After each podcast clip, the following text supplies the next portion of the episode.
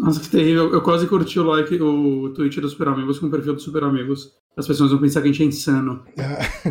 Não, é, é porque é isso que faz a diferença. Faz, Uhum. faz Não. exatamente a diferença. Pessoal que tá assistindo a gente, som tá bom? Vocês ouvem Nunca nós? tá, né? Eu não ouvo. Vocês ouvem? Vocês ouvem? Testando, testando. Eita, a lojinha tá bonita hoje. Tá muito mais bonito do que qualquer momento. Ah lá, o rapaz sentado, nosso queridíssimo Yuri, falou que chegou para ver esse povo lindo falando O de rapaz sentado era o Yuri? É o Yuri, cara. Eu nunca soube que era o Yuri. Mas, é, olha só, Oi, Yuri. que mundo cheio de maluco. Mas ele tá atrás de pessoas Hum. bonitas. É, eu recomendo. Deixa eu ver. Pô, a, a, a Chacara Moça. Pois é, cara, é isso que eu tava Faz uma comentando. raid agora e cancela o programa. Vamos fazer raid, né, pra ela. Não, então, a gente tava.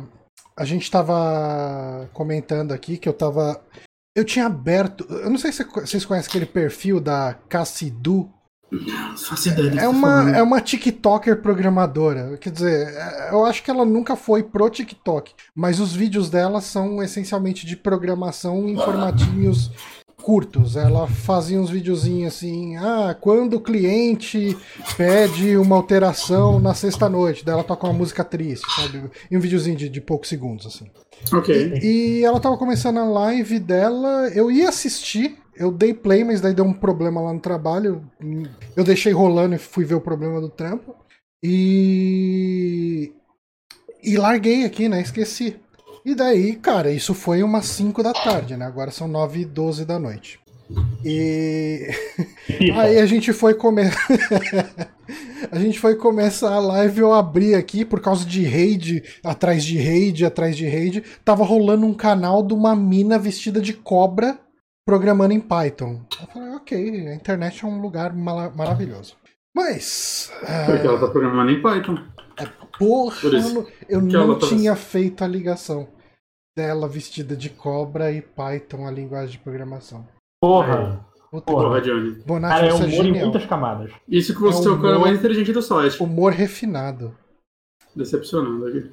Ah, ó, o rapaz se- sentado falou que eu de kimono, se ele tivesse 10 anos mais novo, ia ter, hein? Ia ter. Mas o que está tendo, gente, é este momento, que é uma quinta-feira, dia 6 de maio de 2021, 21 horas e 14 minutos. Repita. 21 horas e 14 minutos.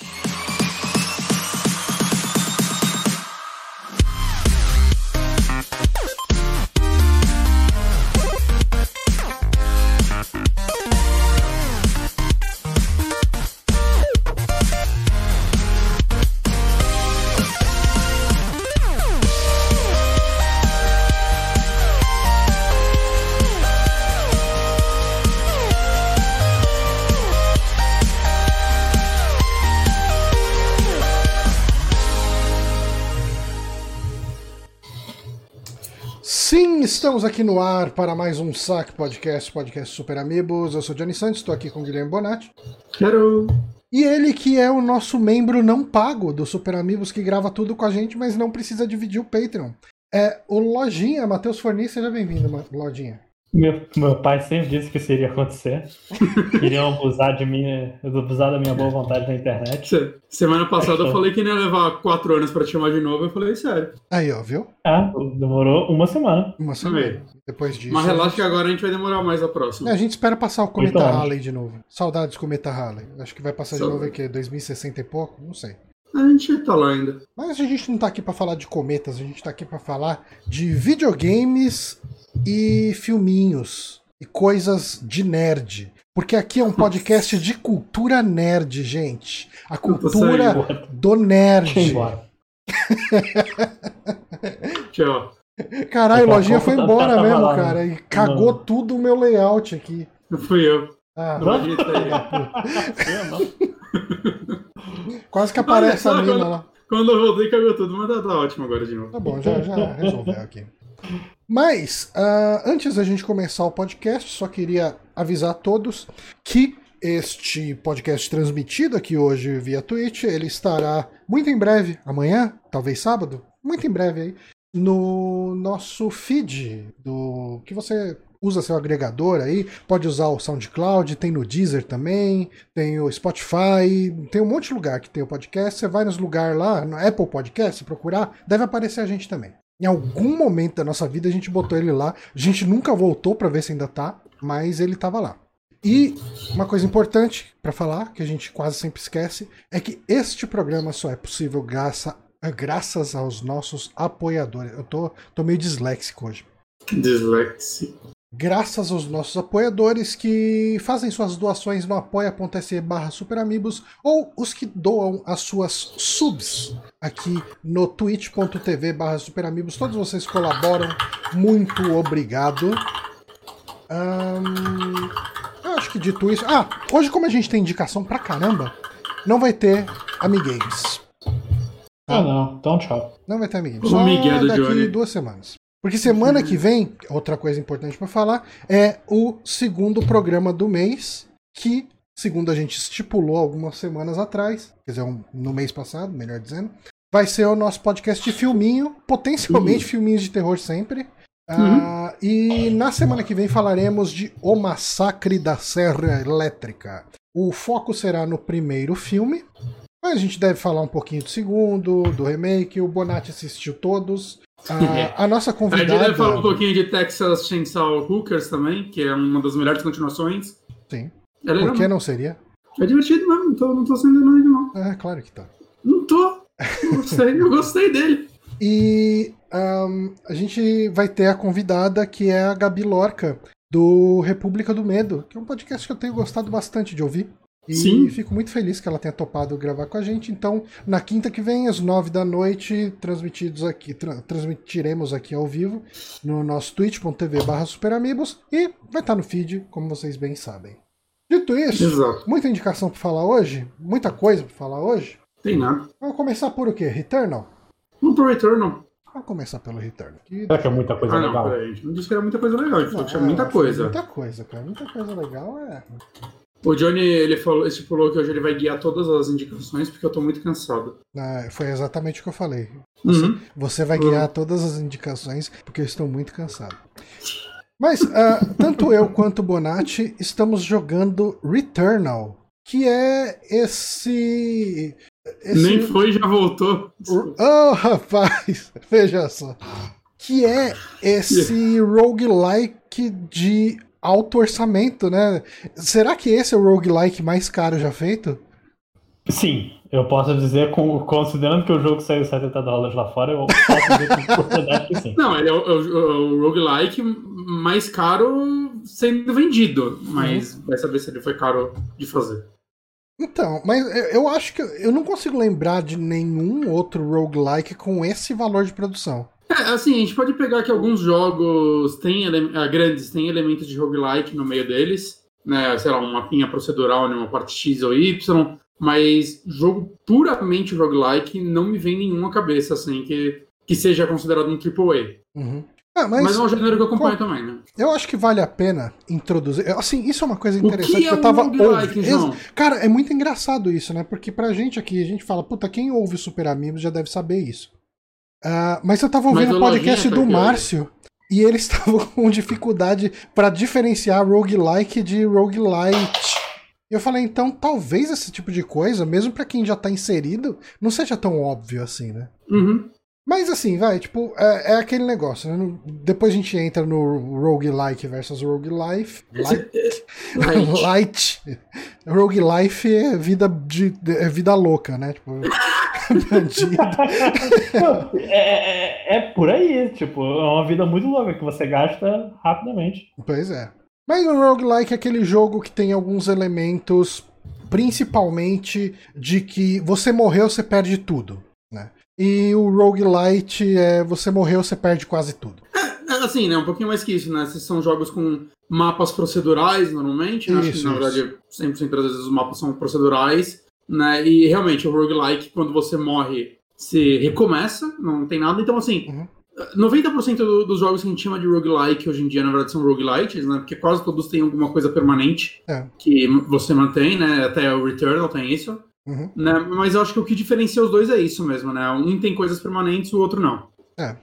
Uhum. E, cara, assim, Em outros momentos da minha vida, eu dificilmente me animaria em pegar esse, esse jogo porque ele é um roguelike.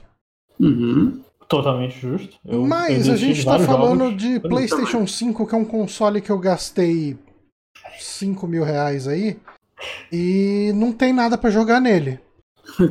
Daqui a 3 então- horas vai ter Resident Evil 5. Não, ok. Mas então, cara, vamos lá, né? Eu falei com. Tipo, eu, assim, eu falei, ah, vamos ver se eu compro ele. Daí eu vi que ele físico tava 260 numa promoção lá da Amazon, no boleto e tal.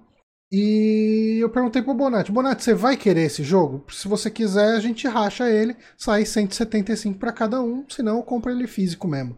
Ele falou, ah, cara, eu acho que eu quero. E daí a gente comprou lá, rachou na continha da firma, do Super Amigos, uhum. e, e pegamos para jogar.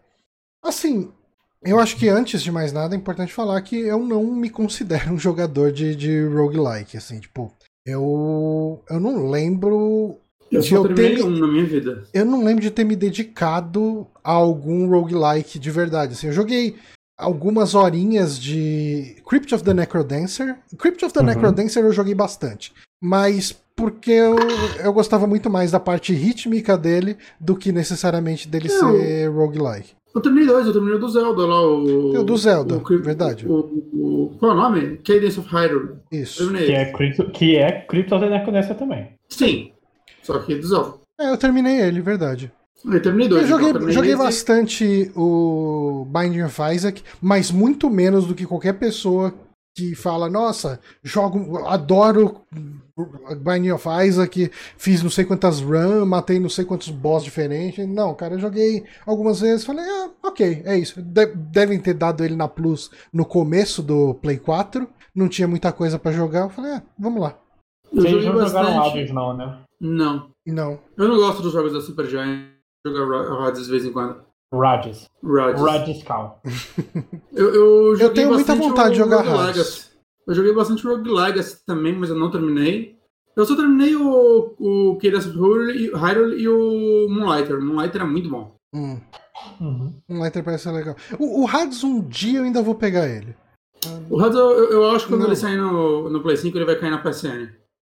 É possível. Esse é meu, meu chute tirado do cu. Hum. Então vou esperar. Mas assim, uh, do que se trata aqui Returnal? Né? O Returnal é esse jogo onde uh, você joga com a Selene, né? O nome dela? Acho que é esse Isso. o nome dela. Uh, e ela caiu num planeta e ela começa a investigar esse planeta e ela descobre uh, que. Ela descobre o corpo dela dentro desse planeta. E você vai ter uma primeira run de tutorial. Uhum. E muito obrigado, Souza, por ter se inscrito aqui no nosso canal. Muito lindo. Uh, e ela vai ter aí a, a, a, sua primeira run de tutorial. Ela morre. E no que ela morre, ela se vê de novo caindo no planeta.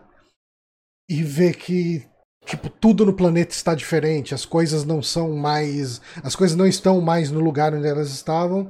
E ela precisa investigar esse planeta e descobrir uma forma de sair desse lugar, né? Uhum. É uma premissa... Ela até comenta, né, que a... Eu não lembro qual é o negócio, mas a Source foi alguma coisa aí que tá...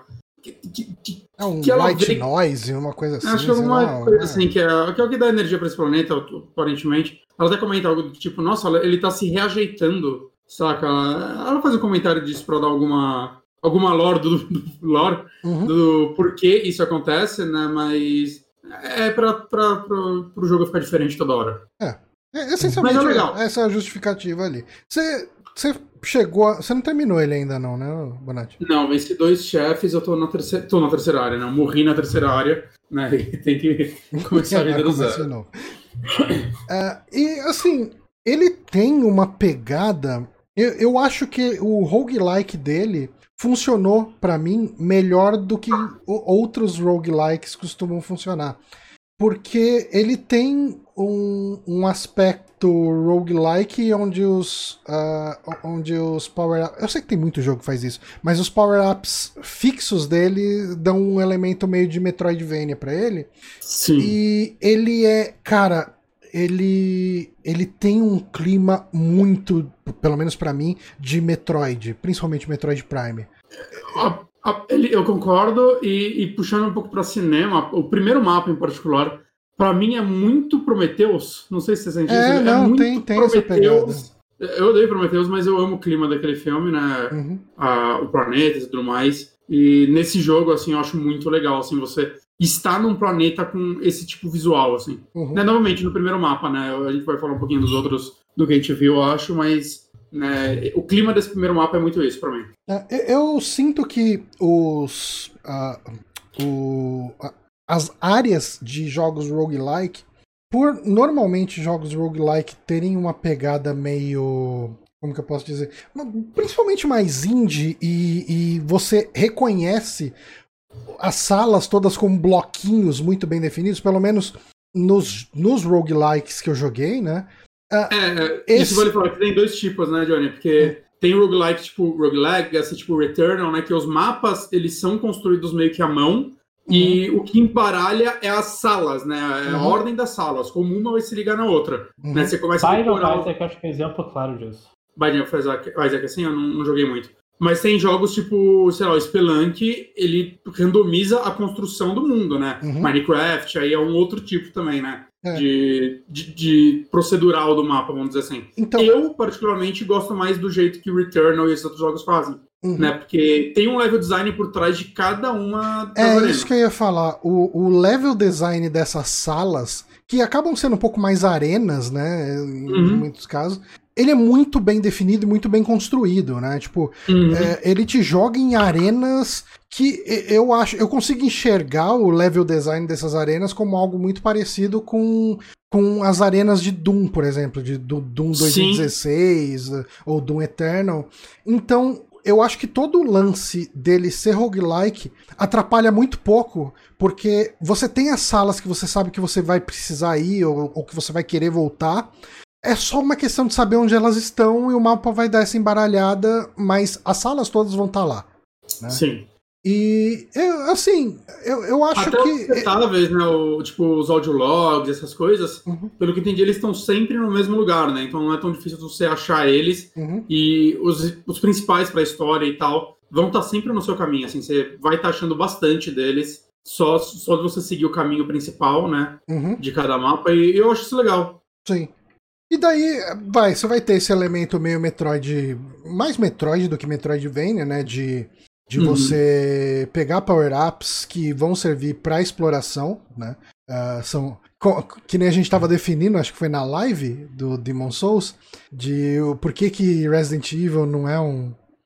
Não, a gente falou disso no, no último de perguntas. Ah, foi de perguntas, verdade. Uhum. Mas é, é aquela conversa que a gente teve, porque você acaba ganhando power-ups que são usados pra combate e Uhum. também são usados pra desbloquear lugares. Por exemplo, um dos primeiros espada. power-ups que você pega é a espada, né? Que é o, o ataque melee, que ele serve pra você quebrar campo de força, que você vai usar isso em numa porta específica. em- Uma outra porta num lugar, mas o, o importante é uma porta, né? Que, que vai desbloquear É. o. Não só porta, né? Mas tem aquela, aqueles galhos que normalmente escondem power-up que você destrói eles também. Também. Só na base da porrada. Uhum. Né, tu- depois você pega o gancho, por exemplo, também. Você não vai usar ele necessariamente pra atacar um inimigo, pelo menos não aconteceu comigo em nenhum momento. Uhum. Mas na arena vai ter lugar pra você usar O ele gancho pra eu não peguei O gancho é na segunda mais área? ágil. É na segunda área. Hum, eu preciso. É depois do segundo chefe. Hum, é, não, não cheguei no segundo chefe ainda. Hum. Mas, cara, ah, ele. Como, acho que como todo roguelike, ele tem uma dificuldade ali bem considerável, né? Sim. Porque ele é feito pra você morrer. Sim. Sempre. E, e e eu não sei se você sente isso, é, tipo, perto de outros roguelikes que eu joguei, esse daí é um que tem menos coisa permanente que o normal. E isso pode ser um pouco frustrante, na minha É. opinião. É, vai. Tipo, o último roguelike que eu joguei foi aquele. É, Cara, se bobear foi o Moonlight. Não, não foi o Moonlighter, foi um outro. Desse of Hyrule? Não, não. Mas o Hum. Cadence of, o Cadence of Hyrule tem isso. Que tem aqueles upgrades de, de ataque que são Uhum. permanentes. O Cadence of Hyrule tem isso? É coração, é que- permanente Ah, e os itens. Só que quando você morre, você pode usar o dinheiro que você acumulou pra comprar itens no começo da run. Hum. Né? Que dá pra você fazer isso no, no Returnal também depois de um tempo. mas o dinheiro específico para você comprar coisas para começar the run é aquele Ether, É. que é o, o mais difícil de você achar. Ele é bem então, raro. Pode ser, pode ser que você faça uma run que você vai morrer sem pegar nenhum, Uhum. saca? É, é bem possível. E daí no começo da fase você tem um lugar onde você pode gastar três desse Ether pra desbloquear alguma coisa. Uhum, uhum. E, e essa coisa que você desbloqueia não é permanente, vai, ser, vai servir só pra É. run. E pode ser uma coisa que você não gosta, pode ser, acho que é randômico. É. ah, então, assim, ele. Uma coisa que eu, eu passei por ele quando eu fui matar o primeiro chefe é que, assim, às vezes o primeiro chefe tava até bem perto do, do início da, da tela, assim, tipo, do- da fase. Mas É. eu saía explorando um pouco mais pra tentar pegar uma arminha que fosse um pouco mais forte e depois ir lá enfrentar ele. E isso é uma parada que eu demorei pra me ligar. Na verdade, eu só me liguei porque eu fui ver um vídeo depois de. Meu Deus, gente, qual, qual a lógica das armas? Uhum. É, conforme você vai avançando no- nas coisas, acho que tudo que você pega, inimigo que você mata e tudo mais, você vai subindo, não sei se você parou, tipo um, um level que eu esqueci o nome. É tipo umas estrelinhas que você vai ganhando. Aham. E cada level que você sobe disso, melhora as armas que você vai pegar em um ponto. Uhum. Né? Então, você vai pegar armas que tem uma estrela, tem duas estrelas, três estrelas e por aí vai. E aí o que eu vi que muita gente tá fazendo é basicamente limpando o primeiro mapa sem abrir nenhum baú e aí depois andar o mapa inteiro abrindo todos os baús para ver as armas que vem e pegar o que quer. Ah, Mas é o- Pera, Mas o jogo mas é- eu- não entendi. Por que, que eles fazem isso? Porque quando você tá num nível mais alto, alto, as armas você a pega. arma que vai vir no, no baú vai ser relacionada ao seu nível. Ah, que Então da- você tá no eu level não, eu 4, não o baú vai te dar uma arma. Só que uma coisa que vale ressaltar é que quando você chega no segundo mapa, na entrada dele sempre vai ter um item que automaticamente coloca no level 5. Level 5. Então você é. começa. E, e no segundo mapa, acho que é no 8, se eu não me engano. Obviamente, se você chegar no level, sei lá, 4 no primeiro mapa e pegar esse item, talvez você já vá pro 6, 7, eu não, não sei o certo, Uhum. né? Cada vez demora mais, mas é, vale a pena, sabe, você fazer isso. E vale ressaltar, né, que entre as coisas permanentes desse jogo, a coisas que eu tenho que elogiar é a chave pro chefe, então você pegou o negócio pra você pro chefe, morreu, você pode ir direto pra ele. Aham. E quando você mata o chefe, né, a chave para você ir pro próximo mundo, né? Então você não tem que ficar matando o chefe todas as vezes, que seria algo terrível, Sim. né? E pelo que eu vi, quando você chega no quarto mundo, você caminha direto pro quarto mundo. Ah, Você não, não tem que fazer os três primeiros, né? São seis mundos, então você faz os três primeiros, chegou no quarto, é tipo um checkpoint novo e você pode continuar dele, sim. Hum. É muito bom, mas ao mesmo tempo preocupante, né? Que o quarto deve ser difícil. É. Mas, Mas- assim, as- mecanicamente o jogo ele é, é- ele é muito parecido com qualquer roguelike que. Quer dizer, mecanicamente não, mas em em- na estrutura de design das fases, ele é muito parecido com, com os roguelikes que você já conhece. Então, você tem um monte de areazinha secreta, né? Tem uns lugares que vai ter, vai ter um becozinho ali que vai ter um brilhinho. Você vai no beco, você vai cair numa área secreta que pode ser um lugar cheio de dinheiro pra você pegar, ou pode ser um lugar com uns itens. Pode ser um lugar que vai ter um chefe mega foda que eu já me Não, ferrei nisso. inimigos especiais que aparecem do nada. Aham. E que normalmente tem gente que fala que nas fases avançadas eles são mais difíceis que os chefes. Hum. Eu, ok. Não, não duvido, porque mesmo nas primeiras fases eu já enfrentei, já enfrentei alguns E- tretas ali. Mas mecanicamente eu acho ele muito bom, assim, é Não, muito, redondinho. muito bom. O, o esquema, eu, eu acho muito legal. O, o Otávio, eu sei que ele desligou isso. Eu me forcei a aprender a usar o, o controle como eles querem. E eu tô gostando agora, porque ele usa o lance dos, dos triggers do Play 5, né? E acontece. Se você pressiona o, o trigger esquerdo até a metade, é o tiro primário, e quando você passa dela, é o secundário. Uhum. Só que o controle dá uma travadinha nele, né? Então você tem que dar uma forçadinha para ir pro secundário. E eu achei que eu não fosse acostumar com isso e eu passei a gostar muito disso, porque saca um dedo só, eu tô o tempo todo com, com os dois tiros no, no mesmo dedo, Uhum. saca? E, e isso dá uma agilidade, ainda mais quando né, você tem que usar o bolinha para esquivar e, e o X para pular e tudo mais, o quadrado para dar a espadada. Então é bom isso, ao mesmo tempo que recarregar, tipo, a arma ela meio que ela vai dando aquele esquema meio de cooldown, né? Quando ela esquenta, vamos dizer assim, você tem que esperar ela ir enchendo sozinha, só que se você esvaziar ela 100%, ela tem aquele lance de recarregar Tipo meio Gears, né? manual. Tipo Gears. Vai ter uma barrinha. E você recarrega com o mesmo botão que você atira, o que é um negócio bem estranho, mas que também funciona, Uhum. de certa forma, né? É, então, tipo, quando você pega o esquema dos controles, você vê que funciona muito bem, assim. Você fica muito ágil na forma que você, que você joga ele. E tem uma coisa que a gente comentou no, na live agora de Demon Souls, né? Que eu acho que o, o DualSense, né? Ele é um controle que o, a vibração dele, ela é tão próximo nível, né? Ele é tão uma coisa diferente. É, é isso. Uh, ela é tão foda que ela acaba virando um, um praticamente uma HUD a mais, uma HUD uhum. sensorial. Então, quando você tem como dar esse, esse tiro secundário, que é forte pra caramba, você vai querer dar ele sempre, é, o, o, controle dá uma vibração muito específica. Uhum. Então e funciona. sai um som específico também. Né? E sai um som específico ali da, do falante do controle. Então funciona. Eu acho que o Play 5 ele tem esse potencial de trazer a vibração do controle como um feedback de gameplay mesmo, não uma coisa só de melhorar sua experiência, de ah, você tá sentindo um terremoto. Não, não. É, é mais uma parada de ó, agora você. Ah, rolou essa vibraçãozinha aqui. Agora você pode dar aquele tiro mais forte, sabe? Uhum, ele uhum. tem a, a, perfumaria do, do DualSense também. Quando você Sim, entra numa área. Quando, quando você entra numa área que tá chovendo, você sente aquelas, aqueles pingos no controle. E isso, é eu acho que isso é a coisa mais fascinante, né? Da, uhum. da, da, perfumaria do DualSense. Que você sente como se tivesse uma gotinha caindo mais na frente do controle, uma gotinha mais no fundo. Uma... Você sente realmente como se tivessem pingando gotas aleatórias no controle. É uma coisa bem de louco, assim, o, o que eles fizeram com esse controle.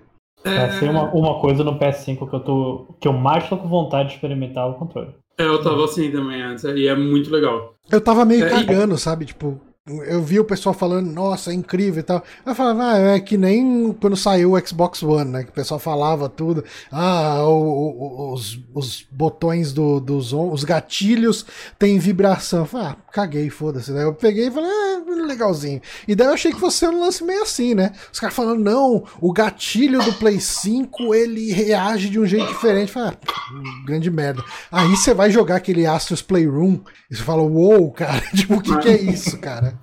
Mas é, é um negócio né, que a gente tá começando na live, né? O, o Astros Playroom, eu acho que ele ainda impressiona mais de cara, Sim. mas o Returnal para mim é, é mais da hora, porque você vê esses gimmicks sendo usados de uma forma mais. Que não é um, não é um jogo para mostrar gimmick. Né? É, é, é, num jogo normal, assim, ó, ó, dá pra gente implementar isso num, num jogo de tiro, assim, e, e ter utilidade. Isso uhum. é o que mais me animou. Mas agora falando um pouquinho mais. Uma ideia de, quase tão boa quanto Uncharted com o sensor de movimento para atacar a granada. Né? Nossa, aquilo era muito merda. eu não tacava a granada no primeiro Uncharted, mano, eu desisti disso. mas, mas eu gosto muito desse jogo também, é, da, é, de como ele. Tem mais de uma forma de você jogar ele, mas eu tô, eu tô sentindo, ainda mais se eu vi uns vídeos de uma galera jogar bem, ele é um jogo que ele te dá ferramenta para ser agressivo, se você quiser, e arriscar, né? Uhum. Desde do, dos itens que você pega, né? Tem muito. A gente falou daquele, daquela moeda lá que é o Wither, que uhum. é uma uhum. das mais raras do jogo. E por que você quer ter ela, né? Além dela ser permanente, você poder comprar item no começo. No decorrer do jogo, você vai achar uns itens, tipo uns parasitas, ou até alguns itens, tipo chave mesmo, que ele vai te dar uma, um benefício e vai te fuder uhum. ao mesmo tempo. E você pode usar esse item para meio que limpar ele antes de pegar ele. E aí você não vai se fuder. Ao uhum. mesmo tempo que queria aquele risco de recompensa de tá, mas e se eu não usar e pegar, pode ser que eu não me foda, pode ser que dê tudo certo, sabe? Que você fica. No começo da run, no começo de toda a run, eu saio pegando, tô, tô, tô cagando. Mano, se der merda, me mato, foda-se no primeiro cenário. Mas conforme você vai avançando, já tá no terceiro cenário, você olha um negócio. Tipo, no segundo cenário já aparece um negócio que é. Ah, isso pode encher sua vida ou te causar dano. Aí você já fica. Você tá com metade de vida e fala. Caralho, e aí? Saca? Eu, eu, não vou gastar um Ether nisso. Foda-se, vou arriscar. Eu tomo dano, fico puto. Saca? Mas, mas eu, eu acho legal esses pequenos riscos recompensando, assim como a esquiva. A esquiva, você cria um. Você tem um, um uns frames de invencibilidade, né? E o jogo ele é um bullet hell do caralho, assim, principalmente nos chefes. Ele, ele tem uma pegada que é, parece muito um bullet hell mesmo. Ele, os chefes, principalmente, me lembram muito aquele jogo Fury, só que como um TPS, né? Um third person hum. shooter. Né? E, e o lance é, cara, começa a vir aquela onda de tiro. No começo eu ficava tentando pular eles, né? e, saca, desviar. Até que chegou um momento que eu falei, mano, foda-se. E eu comecei a esquivar na direção do tiro, que aí ele não te acerta. Saca? E, cara, dependendo do inimigo, é muito importante você dominar isso, principalmente se você tiver com uma shotgun. Uhum. Porque a shotgun você não vai conseguir jogar na retranca. Então você tem que ficar sempre colando no inimigo. A melhor É. coisa que você faz é esquivar pra frente. E ele tem Mas- esse lance do Doom também, de que ele te incentiva a ser agressivo, porque quando você mata o inimigo, ele dropa dinheiro, só que o dinheiro some depois de um tempo. Então, se você ficar matando os inimigos de longe, o dinheiro vai sumir antes de você conseguir alcançar. Então você Uhum. vai querer ir pra cima e pegar esse dinheiro, porque com o dinheiro você compra uns upgrades no durante a fase. Você tem umas lojinhas ali. Olha a lojinha aí. Ó, loja. Mas. E, e tem, tipo, o lance dos parasitas, né? Eu falei por cima, mas eles são legais que eles te dão. Eles sempre te dão um benefício e alguma coisa contra, né? Então, sei lá, você pega um parasita que todo inimigo. Chama você mata- malefício, tá, Bonatti? Olha, obrigado. malefício. Obrigado aí, ó. Por isso, por isso que você vai receber os essa semana. É, Você pega um que, tipo, sempre que você mata um inimigo, ele explode e causa dano nos inimigos em volta dele. Mas ao mesmo tempo, sei lá, os remédios de cura vão curar 20% a menos. Uhum. Saca? Coisas do tipo. Então é, é bem. E parasita você só pode ter um, né? Você, não, você acha outro, você tem que trocar eles. Né? Então é, é bem interessante essas coisas. Né? Tem os itens também que você pega que você só pode carregar um, que serve para em ponto específico do cenário você usar eles para eles virarem blueprints de coisas novas pra você pegar no jogo. Né? E você tem só pode sempre levar um, então você achou outro. Você tá com um legal e outro legal, opa, qual dos dois eu vou tentar levar até o lugar? Uhum. E, e, cara, eu não sei você, mas eu tô interessado na história desse jogo, assim, eu tô achando É, interessante. eu quero ver pra onde É que isso que eu ia vai. sim. perguntar, como, como tá a história, principalmente por ser um jogo procedural, Uhum. que geralmente o roguelike não tem tanta história, meu Deus. Até que eu joguei Hades, e Hades é um jogo que combina bem o fato de ele ser um roguelike narrativa da história. Uhum. Sim. Isso acontece no. no- Bastante, viu, cara? É, tipo, Porque tem todo o lance, tipo, as principais coisas que você vai, que você vai mais achar no jogo são audiologs, e os audiologs são muito interessantes porque são audiologs que sua personagem gravou, só que não é a que você tá jogando, né? Provavelmente ela é de outra timeline. E é muito legal que você pega uns que, por exemplo, que ela tá meio louca, saca? Que, e, e a sua personagem começa a se questionar, mano, o que aconteceu com ela, saca? Com ela, comigo, quem é essa pessoa, saca? Você já encontrou com ela ou não? Ela, ela não. É, porque ela chega. Alguns audiologs dão a entender que ela encontrou uma versão maluca dela mesma. Caralho, não. É, você já entrou na casa? Você entrou na casa? Hum, Ainda não entrei. Hum, você matou o primeiro chefe e não entrou na casa? É, eu, eu- depois que você mata o primeiro chefe, ele automaticamente desbloqueia pra você entrar na casa ou você tem que pegar alguma Não, coisa? a. Não, que eu, que eu entrei antes, assim. Eu vi a casa, eu peguei a chave, Não, eu, tipo, vi a- peguei o item, Ah, eu tá. olhei assim no meu, no meu inventário tava lá, chave da casa. Aí eu teletransportei pra casa e entrei. Ah, eu não vi se eu tenho a chave, porque as outras vezes que eu tentei entrar. na- É, isso é uma coisa, a gente tá falando a casa, a casa aqui. Ah, Tem um lugar desse planeta, no meio do mato ali, que de repente tem uma casa do, do século XX ali. tipo, é. Uma casa de campo ali, tá? Uhum. Quem nunca? É, e. Mas eu, eu tentei entrar e falou que eu não tinha chave pra entrar. É, você pega no primeiro mapa mesmo. É bem legal. Bem, bem legal mesmo. E então, e tem esses detalhes de história da sua personagem, né? E, tipo, essa casa tem ligação com ela, então é, é um negócio que você fica. Tipo, qual é desse planeta, mas ao mesmo tempo tem todo o lance da, de uma sociedade que você vai achando co- os corpos deles, né? Essa- é, são essas pessoas das estátuas, pra quem tá vendo o vídeo, né? Isso é, isso é vai- muito Metroid, tipo, É muito e tal. É, é, é meio que essa pegada. Então você vai ter a história deles e tal. É. É, então, é uma sociedade que meio que ruiu, né? Algo aconteceu, e então você vai descobrindo qual é a história do planeta, né? Você vai achando umas pedras que você tem que aprender a traduzir elas, então em todo o mapa você vai achando vários negocinhos que vão te. meio Final Fantasy X, que vão te ensinando o, o alfabeto novo dessa área, e com isso você consegue traduzir uma dessas pedras, saca? Então a história é fragmentada em muitas coisinhas, mas eu tô muito interessado, assim, eu tenho certeza que eu Uhum. não vou entender, porque eu sou meio burrão, aí eu vou pegar uns vídeos pra analisar. Mas eu, eu acho que eles estão fazendo de uma forma muito bem feitinha, assim, de. É é um jogo que, primariamente, o, o foco dele é a mecânica, mas todas essas camadas são de um jeito que eu não quero ignorar elas, como Uhum. faço na maioria dos jogos que eu já E joguei. ele, e ele não é aquele Eu quero- jogo que tem uma tonelada de audiolog, que você anda um pouco o audiolog. E Ele, você pode ouvir o audiolog enquanto você joga ainda, inclusive. Vale é, E, e eles estão bem espaçados entre, entre um e outro, né? Então é bem Uhum. de boa, assim, pra, pra acompanhar. Tem jogo, cara, que chega uma hora que eu desisto da história, porque é Ó. tanto documento, tanto audiolog e tal, falar, foda-se. Eu, eu só não faço isso com control porque o- os, áudio- os documentos deles são, tipo, entre os melhores que eu já vi. Mas tem hora que eu, eu tipo, caralho, eu tenho oito ne- nessa sala, chega, calma um pouquinho. Saca, é, eu tô uma hora só lendo. E, e só uma última coisa, Johnny, você tá jogando com fone? Tô. É legal, né? É, o, o áudio desse jogo é fascinante, assim. Ele- Tô jogando com, com fone porque ah, normalmente às vezes que eu tô jogando, ou a Paula tá trabalhando, ou ela tá tendo aula. Então, daí pra não atrapalhar ela, eu jogo de Ah. fone e tá sendo uma experiência muito boa. É, então, eu fiquei muito feliz que eu descobri que. Eu tava muito querendo comprar aquele fone da Sony, né? Muito caro. Eu ah, Uhum. quando ficar uns 300 conto eu pego. Daqui a uns 10 anos. Aí eu descobri que o meu fone ele libera o áudio 3D. Aí eu, ah, que bom. É. Economizei dinheiro, então. Ah, e é muito legal, Quanto cara. que tá o fone Funciona da muito Sony? bem, assim, pra. 700 pau? Acho que é 500. Será que 500, vale 600 500? Ah, poucas, co- tipo, poucas coisas na vida valem 500 reais, né? Se analisar É, é- friamente. é Esse jogo vale 350? Honestamente, pra mim, não. É, Eu não, não acho que ele vale full price, né? Acho que esse é um negócio que a gente pode. Ah, Eu acho que quase nenhum jogo no mundo vale 350 reais. exato. Esse é, É. o tema, pelo visto, do, do programa. É. É, que o próximo jogo também, né? Mas, né, aquele negócio, é a realidade que a gente tem. E não é como se um tivesse muita eu coisa jogo- pra jogar agora Ah, no Play E a 5. gente divide, né? A gente não pagou 350 reais. É. Né? Então, pra gente acaba pesando menos. Uhum. Mas, mesmo assim, é... eu acho que esse jogo poderia até sair por 50 dólares. Saca? Ele poderia não ser full price, na minha opinião. É. Mas, mas, né, ao mesmo tempo, ao mesmo tempo, eu quero muito que esse jogo venda bem, porque é um negócio que a gente conversou, né, no, no último saque, né, quando fizeram a pergunta sobre o que a gente acha da- das coisas da Sony, né, tipo, remake de The Last of Us, que porra é essa, né, talvez ela não esteja mais investindo no Kojima, eu sei que de forma, algumas pessoas acham isso bom, eu, eu nunca vou achar algo, assim, bom, por mais que eu não Uhum. seja fã dele, porque eu gosto de ver a Sony investindo em coisas malucas, e eu sinto que se o, o- o sucesso de Return, parece que ele tá fazendo, é, pode abrir porta pra outras experiências do tipo. Só que, cara, ele, ele é um AAA completamente diferente de qualquer AAA que eu joguei, sei lá, cara, em muito tempo. Saca? Uhum. Pra um AAA. Né? Ele, ele, ele, ele é tipo.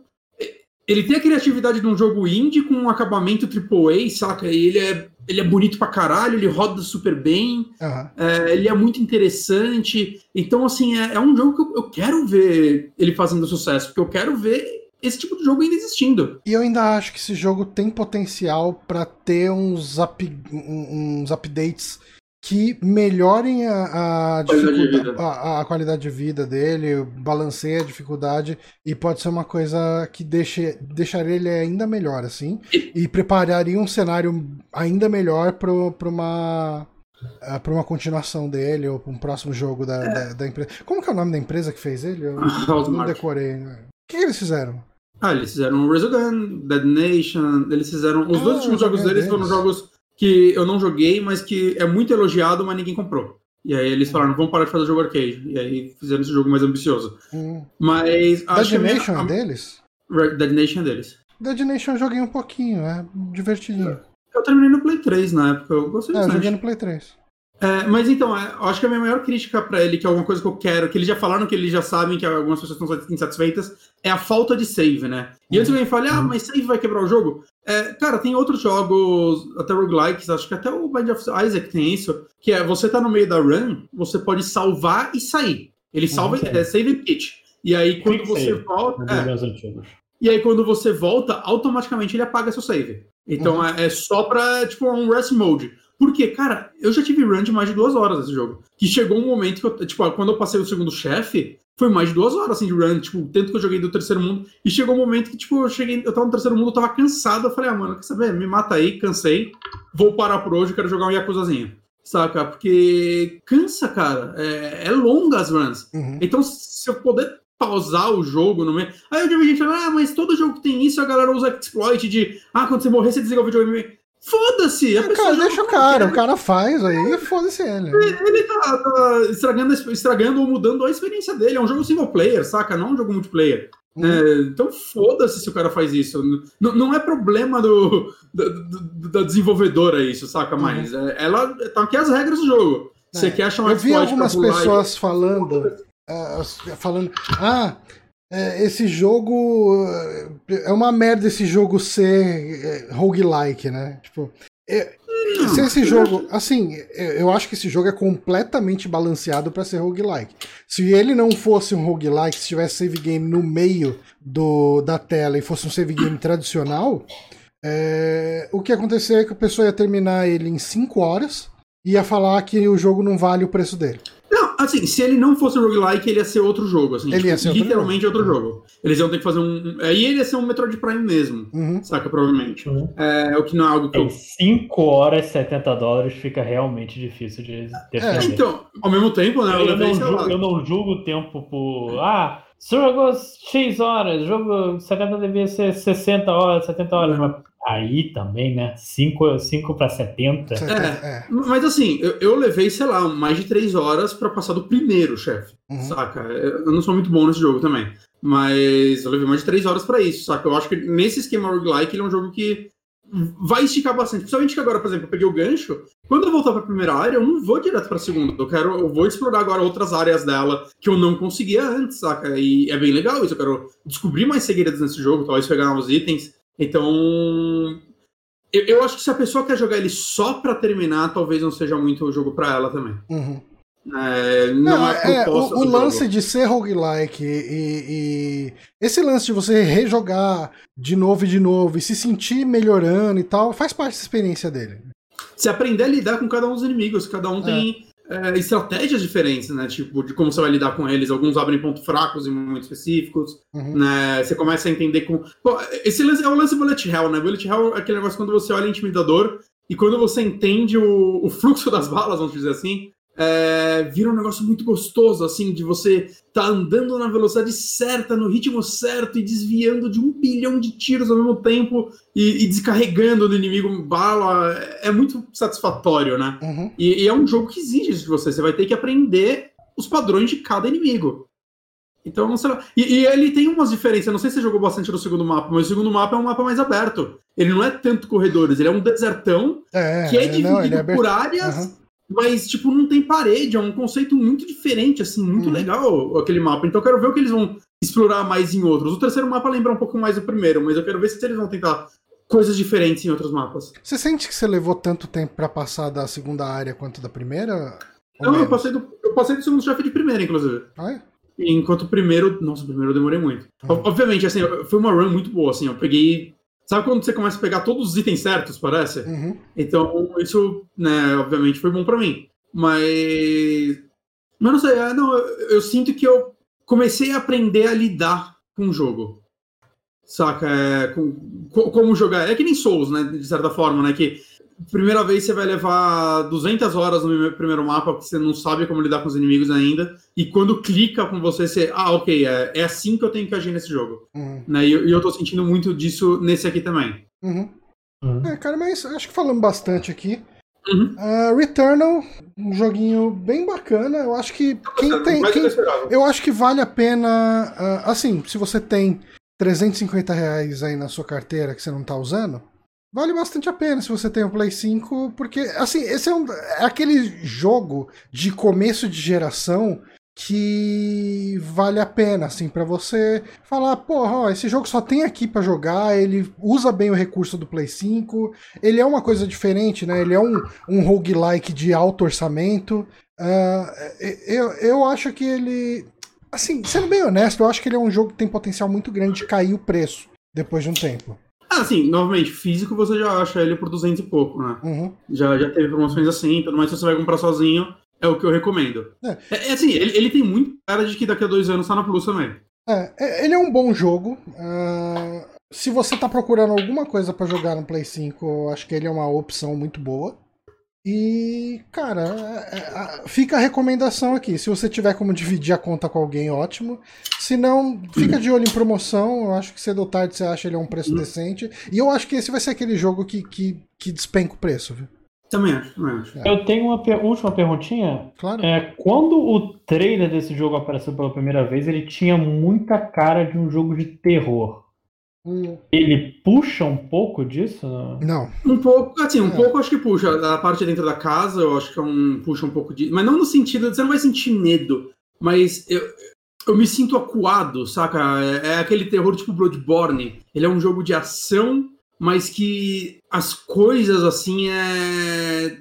te causam um conflito interno, que você fica aí, caralho, abro essa porta ou não abro? Uhum. Mas hum, eu acho que não é um terror no, no sentido. Ele não é um PT. Aquele primeiro trailer lá. Não era o primeiro trailer, mas aquele, aquele trailer que começa na casa. Muita gente começou a achar que ele ia ser um PT. Não, não era. É, a, a pegada dele é. Cara, ele é tão terror, tão terror quanto o Metroid. É. Que algumas Ele é pessoas mais podem se referenciar, né? Que o Metroid tem o clima opressor, você sozinho no É. planeta diferente, com os alienígenas e tal. Tipo, é o Metroid dos dias de hoje, vai. É. Então, é, bora. E, bom, é isso. Então, Returnal fica aí a nossa indicação.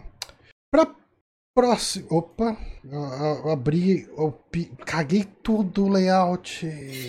Ok. Aí. E Pra eu, não- eu não tô né? porque aqui o layout ainda parece ok. Ah, não, agora fodeu. Agora tá uma merda. A próxima indicação é o joguinho que o Lojinha tá jogando. É um joguinho que o Bonatti queria muito estar jogando. E vamos ver se o Lojinha vai conseguir fazer o Bonatti é, se meter numa dívida que ele não devia se meter. Será que eu consigo? Será que eu tenho esse poder? Eu acho que não é muito difícil, mas.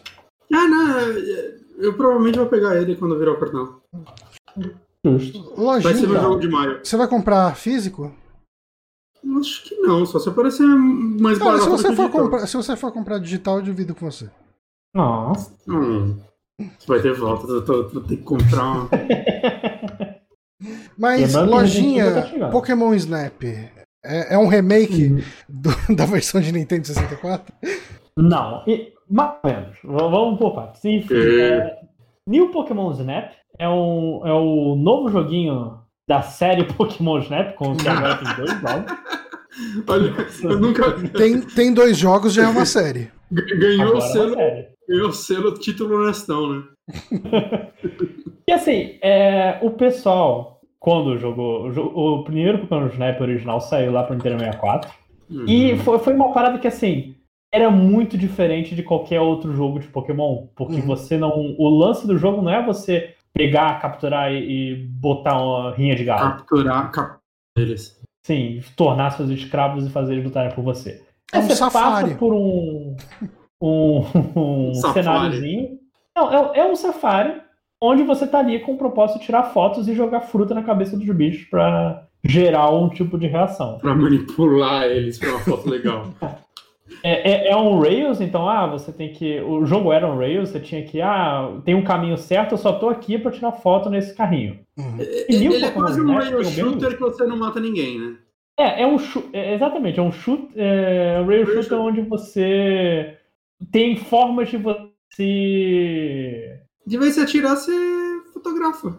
É, você fotografa. Que em inglês é o eu, não mesmo lembro, verbo. eu não lembro de tudo que o Pokémon Snap original podia fazer, eu só lembro das frutas que ele tacava nos Pokémon. Ah, se, se- se eu tinha um negocinho de fumaça, é, tinha uma flauta depois, tinha um negócio pra você fazer o carrinho andar mais rápido, tinha uns negócios. E aí você fazia alguns puzzles, às vezes, de guiar os pokémons pra... Ah, guia esses três electrodes pra, pra esses negócios que eles vão acender e vai sair um zap, saca? Tinha uns, uns puzzles assim no meio do, do jogo, que eram legais.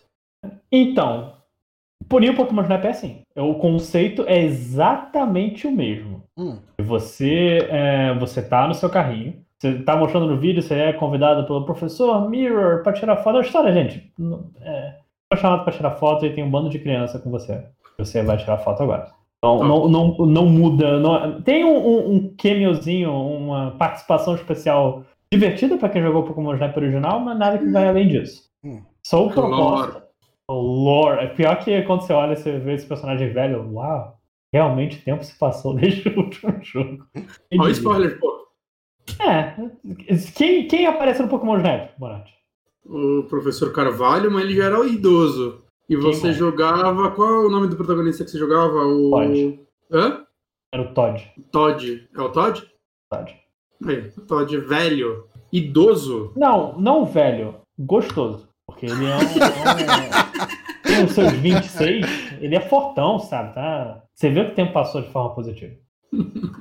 Mas, Hum, é, então, o propósito do jogo é o mesmo. Você, você tem, o- você vai lá, você tem um caminho traçado é, no mapa, você vai passando e os Pokémons meio que se, se dançam ao redor de você, você vai tirando foto deles e em, em momentos específicos. Você pode jogar uma fruta, você pode lançar o seu radar, que alguns Pokémon reagem, você pode é, cantar, você tem uma outra fotozinha que alguns Pokémon reagem. Tipo, é muito. Você não sabe quem, vai reagir ao quê? Tem até uma bola de energia que dá energia pros Pokémons, mas, tipo, hum, ele parece mais scriptado do que eu lembrava, pelo menos, do Pokémon Snap, quando você vai passando. Hum. E é, o puzzle das áreas é mais, ah, o que vai funcionar nesse Pokémon? Pelo menos nas áreas iniciais, né?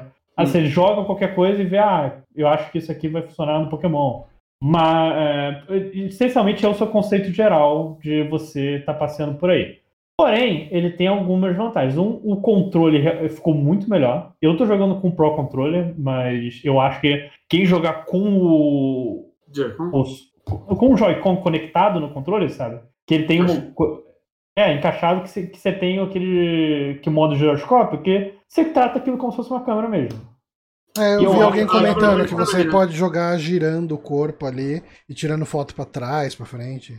Sim. Como eu não tô com os controles do Switch, eu esqueci de trazer isso na viagem de São Paulo, só tô com o Pro Controller, não tive como fazer isso. Pro tem isso. É, não, o Pro tem, mas tipo, se você girar as costas, você não, Não, tá vai olhar a TV. tela, né? É, esse é o problema. Pode pedir pra então. alguém ficar girando a televisão em sua volta. Possa, que, que uma TV é pesada, não vejo como isso pode ser um problema. Não, não, não, não tem por que ser. Mas. Então, aí. O, mas o que ele se difere? O que, porque eu acho que ele ainda vale a pena, mesmo lembrando que é um jogo de 300 reais. No- O jogo de 300 reais não. Cara, eu, eu não vou conseguir te convencer a comprar nenhum jogo de 300 reais. Consegue. Se você já. Bonato, quer, você já não tá tipo, comprando, né? Espera dia 14. Espera o cartão virar. Frase célebre do brasileiro. Mas, tipo, se você já tem, ah, eu vou comprar um esse mês, eu acho que ele, ele é muito mais longo do que parece. Hum. E assim, é... primeiro, eu tô chocado com o número de fases. Eu achei que ia ter, tipo, cinco fases, seis fases. Quantas fases Até eu o oito. primeiro tinha? Umas oito, acho, né? Oito, Deixa eu mas ver. eu tenho a impressão que o primeiro era, era mais curto. Ah, ele é curtinho, ele tem umas, ele tem umas quatro horas. É, Até esse Twitch, o completionist dele é seis horas. do Pokémon Do- original. É. É, esse, esse, cara, eu já tenho, se duvidar, umas 10 horas eu não zerei o jogo. Eu tô meio longe de zerar. Porque, como ele faz? As seis primeiras fases, até agora eu sei que duas- as duas últimas eu consegui não tem, mas as seis primeiras fases você tem é, versões de dia e noite. Tipo, você vai jogando, aí o pessoal fala, ah, você pode agora jogar de noite. E muda completamente. Você ainda tá no mesmo cenário, Uhum. mas, tipo, pokémons noturnos aparecem, os pokémons diurnos estão dormindo. Co- Coisas meio bobas, mas, mas como é um jogo que depende muito da interação de você com o Pokémon ao seu redor, muda. É, é outra fase, sabe? O primeiro, só pra, só pra falar, o primeiro tem sete fases, sendo que a última é aquela Rainbow Cloud, que é só o mil. Né? Então, seis fases, na verdade, né? Que a última não. É o boss. O boss. É o que é, tem que ficar jogando bola de, de cocô nele até sair o escudo dele pra você tirar foto. Agredir os bichos até ele soltar tirar foto. Esse tem oito, sendo que seis fases tem essa diferença de dia e noite, então, no mínimo, até agora, 14. Ah, um no, no total são oito? É, não, eu até agora consegui oito. Eu não Ah, sei tá. se a última fase que liberou é a última. E Você sente que elas são meio longas, assim, tipo, o caminho do, do começo ao fim? Então, o quê? é, elas têm níveis. Tipo, você, você ganha pontuação pelas suas fotos. O lance é você tirar. Os Pokémons podem estar em quatro poses, segundo, segundo o jogo. E mesmo que. é, e é um lance, tipo, por estrela. Ah, você tirou um Pokémon fazendo nada. É uma estrela. Você tirou um Pokémon comendo uma fruta, duas estrelas. O Pokémon você conseguiu fazer ele interagir com o cenário de uma forma, três estrelas ou quatro estrelas, ele tá fazendo ah, um Wingull voando, ele faz um loop no ar. Se você tirar foto nesse momento, ele é uma Encaixou foto na, três na estrelas. prancha de surf. Sim, aí imagino que seria quatro estrelas. Nesse E, caso. e eu imagino que esse jogo deve ter melhorado também o sistema de pontuação, porque o do 64 eu lembro, eu, tipo, eu tinha ele, eu jogava muito ele. E ele tinha uns lances, tipo, eu tirei a foto desse Charmander, é a foto mais, tipo, eu, eu poderia mandar pro jornal, assim, a galera ia Uhum. fazer uma revista e me entrevistar. E aí, tipo, um dia você tá jogando e você tira uma foto do pé do Charmander com 30 zooms, você não identificou que é, dava mais ponto. Aí você, porra, agora eu vou ter que me desfazer da minha foto fantástica por essa bosta, porque, né? É, até agora, eu não vi problema com isso. Tem foto que, assim, é questionável. Eu acho que essa aqui tá melhor que a outra, mas ele me deu uma pontuação melhor. Mas aqui a pontuação dele é baseada em pose do Pokémon. Tipo, se ele tá. Se você tirar foto no momento exato que ele tá no ápice da animação dele, você ganha mais pontos. Tem enquadramento, tem posicionamento, tem. Se ele tá perto de outros Pokémon, vale mais ponto. Tem se o cenário tá diferente, ele vai mais ponto. Até agora, é, ele, ele faz certinho. Tem alguns Ah. problemas, mas não, não, não tirei uma foto, meu Deus. Tirei a foto que- no rabo do Wailord. Por que você me deu Vamos- quatro estrelas?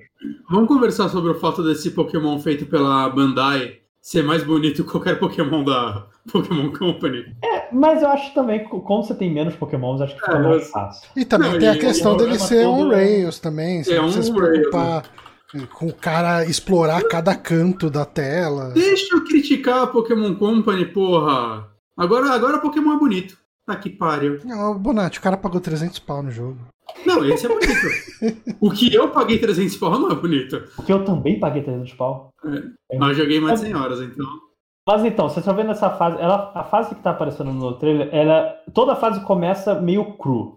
Você vê, tem pouco Pokémon, você pensa, porra, que merda, eu Fui 300 reais à tapeado. toa. Fui A completamente gente você vai tapeado. pra duas fotos, vai se fuder. Mas, tipo, a cada foto que você ganha, você vai ganhando pontuação e vo- você vai passando de nível. E começa a encher. São três níveis. E aí vai enchendo, vai colocando diferente. Tipo, nessa árvore que acabou de passar, tinha um Heracross na fase 3. Você passar, nessa hora tinha um Pidgeot na fase 3. Então ele vai meio que se diferenciando e não tem muito motivo pra você voltar na fase inicial, embora você possa. Então, isso já aumenta muito o tempo do jogo. Que tipo, você não vai jogar a fase uma vez, você vai jogar a fase várias vezes até você ir passando de nível. Tipo, se você fizer uma primeira fase muito boa, você já vai pra dois, mas pra três, você já tem que tirar, passar umas três vezes, porque você só pode mandar uma foto de Pokémon por, por rodada. Mas você não acha que é vacilo eles não colocarem as fases do original de bônus, assim, secretas? Ia ser tão legal, tão nostálgico. Tenho umas fases que parecem muito. A fase da praia começa que nem a fase da praia do Pokémon Não Snap. era parecido, eu quero aquela lá. Jogo de 64. Eu já joguei. Não, Não. faz tanto tempo que eu joguei. Eu Tá joguei bom, no Wii U então, pela então última você não vez. precisa. Mas eu quero bonito. Você já viu o Então, gráfico é- de 64, meu amigo? É bonito, cara. bonito É uma você, estética Johnny. retrô. Muito obrigado. Eu achei Oh, legal. Eles poderiam vender como DLC. DLC, pacote fases clássicas. É uma boa, né? Eles podem cobrar 200 conto numa DLC desse jogo. por uma fase. pra jogar. Calma, sete fases. Aí vale. Não? Mas então, eu, eu acho realmente que com esse. Porque assim, são, são três níveis na fase de dia e três níveis na fase de noite. Ele Uhum. acaba gerando assim, é, um, um bom tempo. E algo que eu tava com muito medo quando comecei o jogo. Eu falei, cara, vou Uhum. explorar o máximo. Eu só vou pra sair dessa fase quando eu encher toda, toda a Pokédex que eu tenho e sem nada. Eu, eu tava E agora- com uma 10 horas também, mano. Não, eu, eu tenho que comparar quantas horas eu tenho, mas eu não duvido que eu tenha 8 horas. E tem muito mais coisa do jogo que eu quero fazer. Esse jogo parece ser mais legal que o Returns. Quero falar isso pra todo mundo aqui que tá ouvindo. eu quero muito jogar essa porra, mas. Mas vai ser Resident É. Evil amanhã, né? Então vamos aguentar. Mas também, é, o próprio coisa de fotos melhora muito. Que assim, co- como eu disse, você pode enviar uma foto pro, pro professor Mirror por, por vez. Se você tirou uma foto de Pokémon numa pose X e outra na pose, na pose Y, só pode mandar uma. Uhum. Você tem que escolher bem a que você acha que tá melhor, porque se não tá bom, você perdeu sua chance. E, como eu disse, quatro fotos, aí você monta meio que uma Pokédex com as fotos que você tirou. Quando você manda foto, você tem duas opções de editar. A primeira é, o tipo, ah, você quer salvar essa foto pro seu álbum para você editar? Aí você consegue ajustar brilho, foco, coi- coisas mais técnicas, que eu Uhum. acho meio complicado que o jogo só te deixa editar as partes técnicas nesse momento. Tipo, se você tá ainda aprendendo a mexer no jogo, é, a porra, tirei essa foto muito maneira. Salvei. E aí eu percebo, caraca, eu posso eh, reeditar a foto, né? Não tem como fazer essa primeira edição. A segunda edição, o que você pode fazer é, é colocar filtro, colocar sticker, colocar moldura. E, e o jogo tem um, um, sistema interessante de conquistas que, tipo, ele tem uma hora que ele fala: ah, toma aqui os nossos, os nossos requests, que são tipo. Eu sabia que dá para fazer o, o Pidgeot comer uma Magikarpa. Se você conseguir tirar uma foto disso, eu te Ai, dou uma coisa. Que horror. É, é, é, tem Pokémon comendo um ao outro. É a vida natural, mano. É Acontece. Seis anos, Mas... natureza é feia. Lojinha, uma ah, coisa, um recurso que eu gosto muito em jogos que saem principalmente para o PlayStation 4 e PlayStation é o modo fotografia. Esse jogo tem um modo fotografia? Não. Droga. Mas dá para você levar o, o, videogame numa blockbuster para você imprimir as fotos. imprimir as fotos. O, o, mundo era muito diferente mesmo.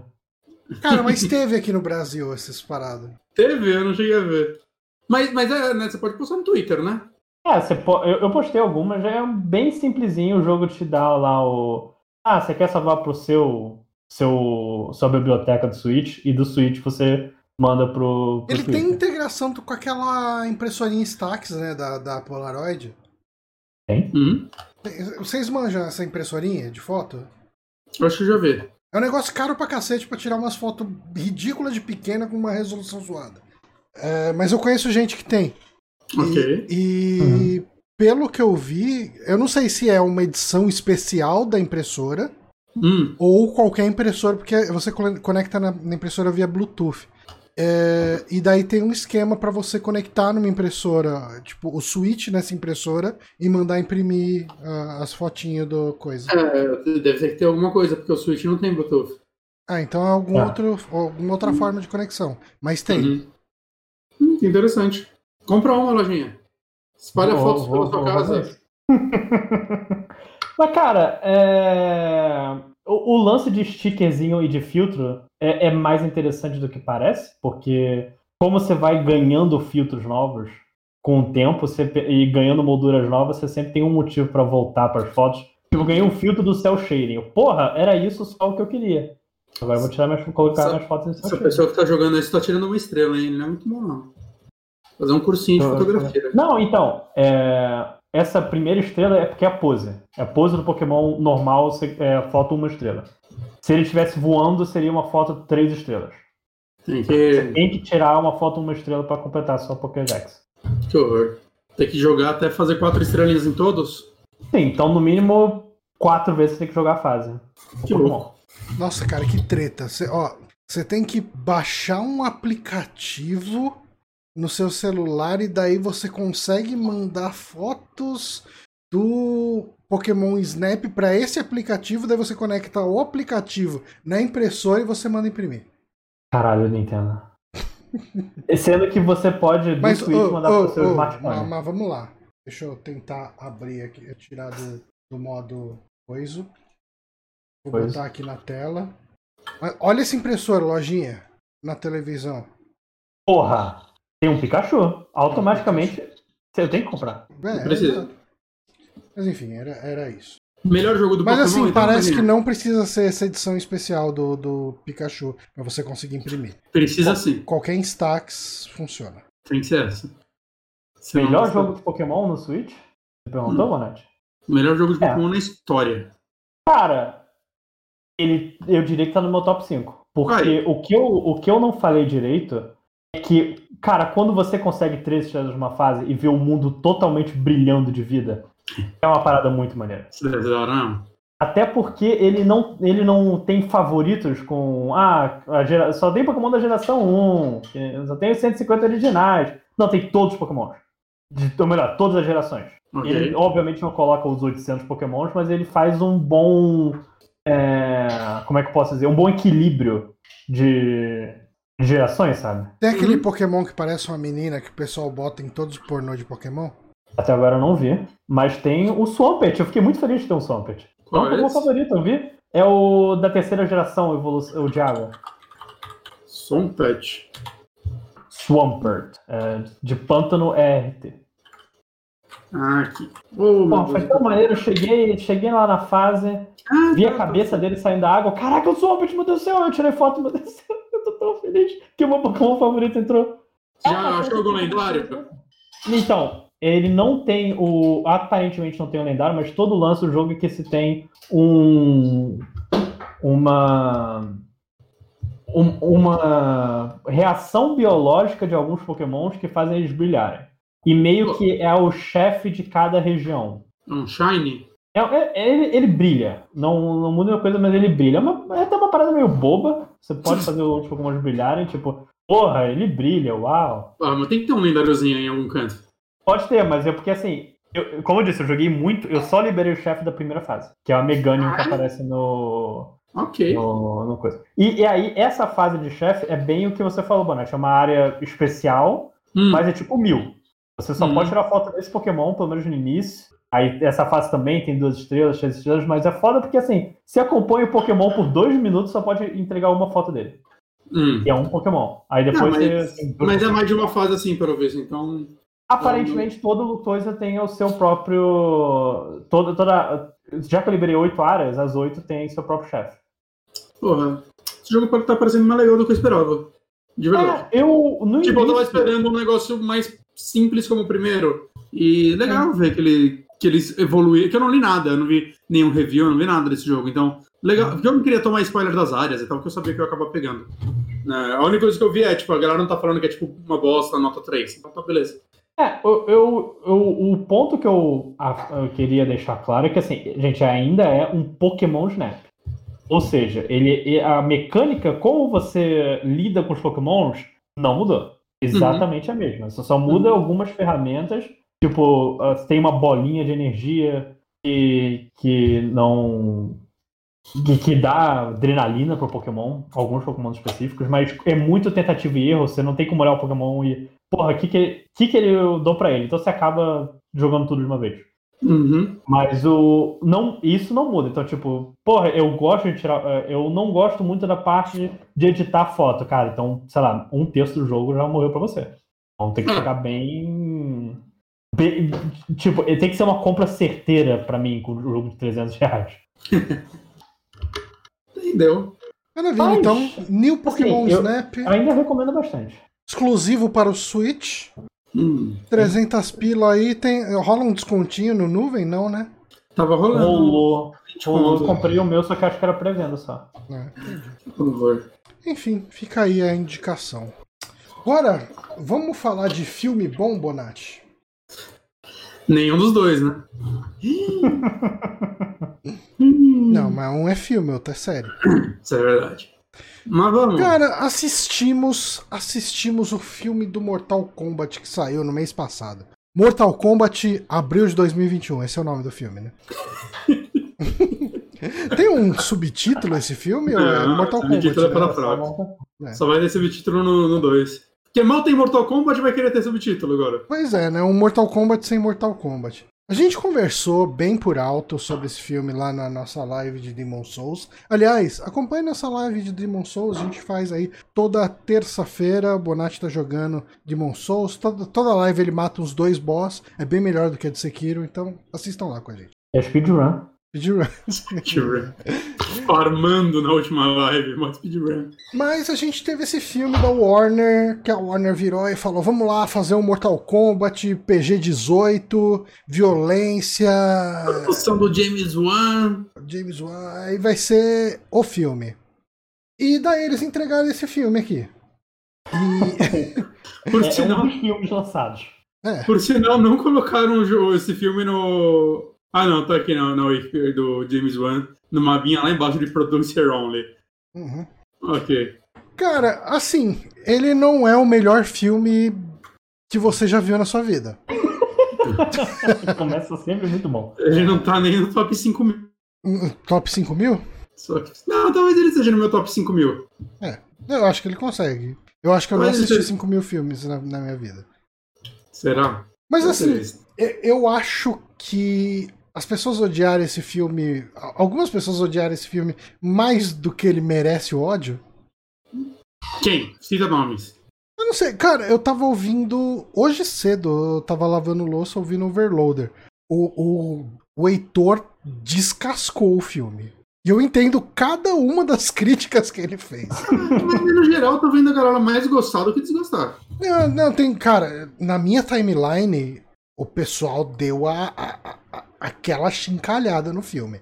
Tipo, a galera deu aquela. Tipo, Eu- detonada. minha opinião. Hum.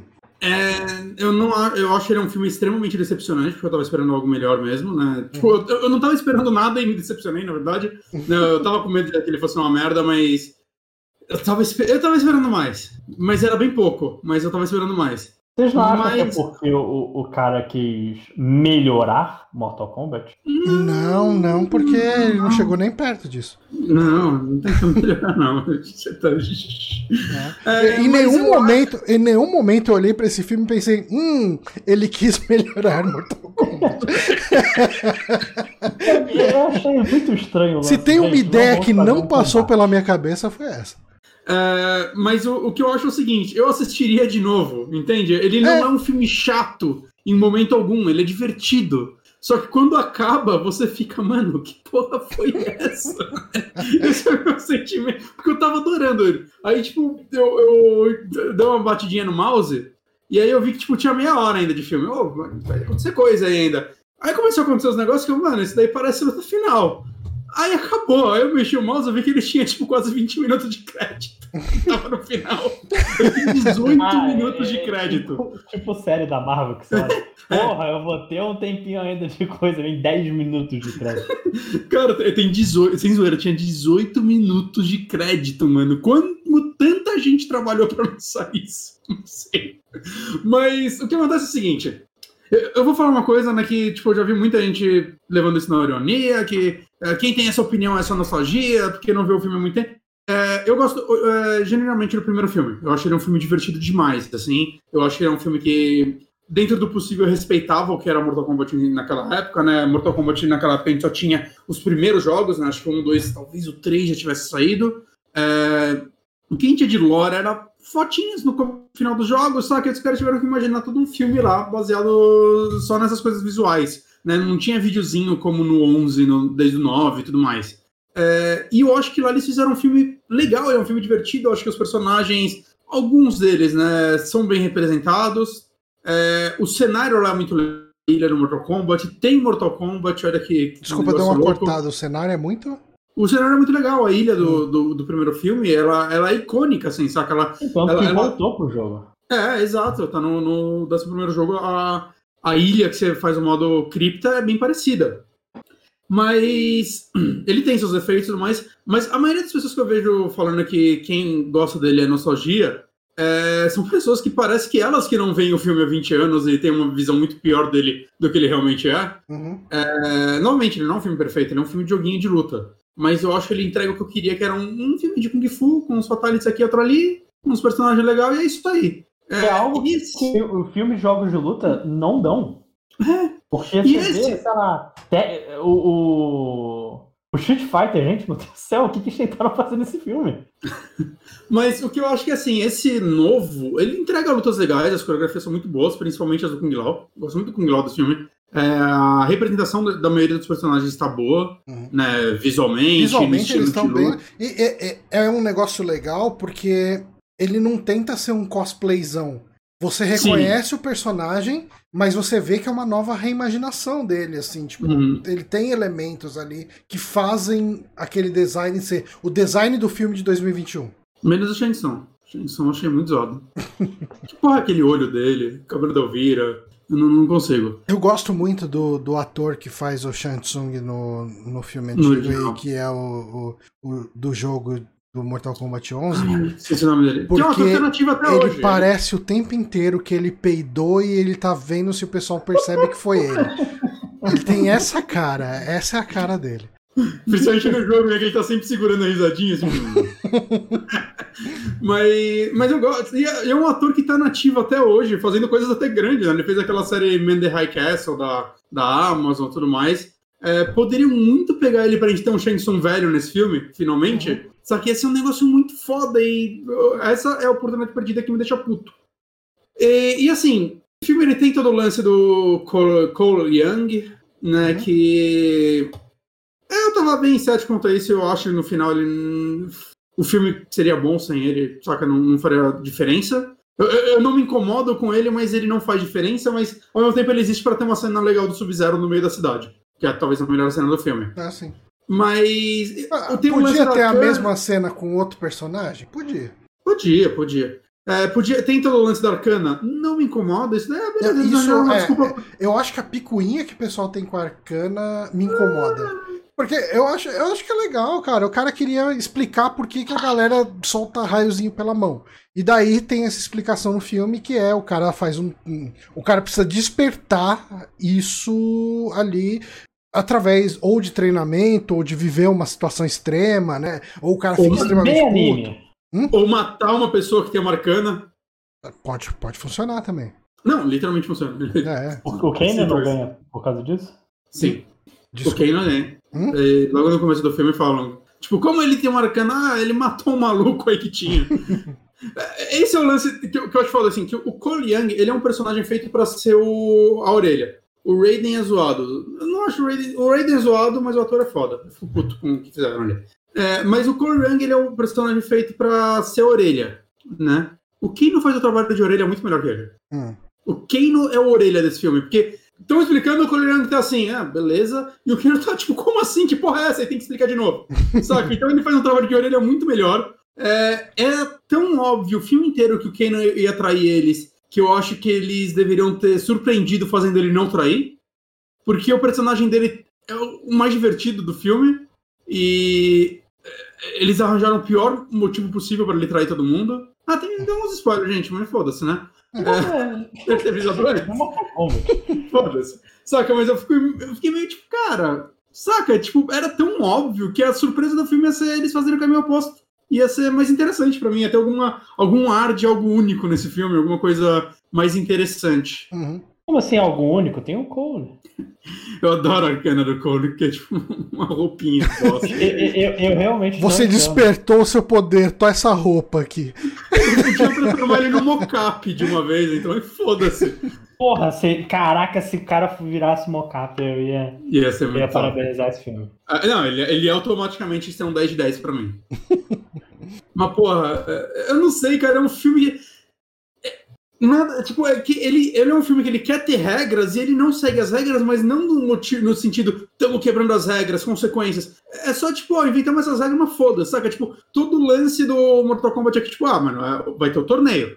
É, mas eu achei que eles vão começar a matar todo mundo por fora, assim. É, é isso. A, a lance do Shang Tsung é que é... ele já ganhou nove, aí ele vê que eles têm um grupo de gente bosta, ele fala, vamos matar eles dentro do torneio. Ou oh, não pode, ele, ninguém liga. E continua matando. E é isso, não tem consequência, saca? É, eu, tipo, se não é para ter consequência, não fala que tem regras. Entende? É, isso acontece em outros. A própria animação do Scorpion, que é muito melhor que esse filme, é, tem um lance desse. Mas tem todo o lance, tipo, o Shang Tsung tem que fazer isso na surdina e tal. O que ele tá fazendo não é certo. Se descobrirem, vai. Aqui é tipo, foda-se, saca? É. Ô, oh, tô matando mesmo. E, tipo, ele não precisa. Se ele não tivesse ido atrás da galera antes do torneio, ia chegar aquele bando despreparado e ele ia ganhar o torneio. É isso que ia acontecer. Saca? O único preparado lá era o Kung Lao. Nem o Liu Kang é tão foda assim. O Kung Lao é foda nesse filme. E, e morre. Spoiler, é. Aí na cara. E, e é muito, tipo, ok, eu achei ok ele morrer, porque é muito. Ah, não, vamos dar um protagonismo pro Liu Kang. E eu gosto disso, eu acho, eu acho legal que o, que o último jogo trouxe o protagonismo de volta pro Liu Kang, né, que é algo que tinha se perdido há muitos anos. Uhum. Mas. Não não foi com não. É muito legal, mano. Assim, cara, assim, eu, dele. eu eu gostei do filme. Assim, eu ele é aquele negócio. Ele é um filme bom? Ele não é. Eu gostei de ter assistido. Ah, eu diverti. Eu acho que as cenas de luta são legaisinhas. Os Fatalities estão bem legais, cara. O, sim, sim. o Fatality que Kung Lao dá lá na, na, na minazinha é bem, bem bacana. É, é eu tenho um monte de problema outro, com esse é filme. Reiko. É. Vamos pegar esses dois personagens é. que ninguém liga pra Mas então, poderem... é, o problema maior é que esse filme foi feito pensando numa trilogia. Então, ele não é um filme que se fecha bem nele mesmo. Não. Porque ele tá contando com o segundo filme para ter o Mortal Kombat. Esse filme parece um piloto de uma série meio longa. Tem, tem um pouco isso, sim. Não parece, tipo, eu acho que ia funcionar melhor como série, inclusive. Uhum. Saca? Porque o filme, não, o filme não tem um orçamento exorbitante, né? Pelo que eu vi, ele é um orçamento ok, né? 50 milhões de dólares. mas que dava pra diluir isso em uns episódiozinhos aí, eu acho que ia ser algo mais legal, e que eles poderiam trabalhar melhor os personagens e, e a história de Mortal Kombat, né? Mas eu acho que ele, ele é o maior exemplo de filme que pensa em franquia e não pensa em si mesmo. É. Saca? Que é a coisa que acontece com alguns filmes da, da Marvel, até da DC. Eu falei da, da, DC como se a DC fosse melhor que a Marvel, desculpa, gente. é, mas eu acho que esse é tipo o pior exemplo que eu já vi. Porque, cara, a impressão que eu tive quando eu acabei de ver esse filme foi que eu não vi o filme, que eu, que eu vi um, um trailer estendido. Assim, eu vi coisas jogadas que no futuro vão ser trabalhadas no filme. E isso é a pior coisa que poderia acontecer. Essas coisas jogadas são legais, as cenas de luta são legais, tem alguns. Vou falar uns diálogos, mas tem um, umas piadinhas do Kano legais. Mas, cara, eu, eu, não sinto que eu vi um filme. Eu não sinto que eu vi um filme. Eu acho que essa é a parte mais decepcionante, porque é. foi 30 anos para esse filme sair e, cara, é isso.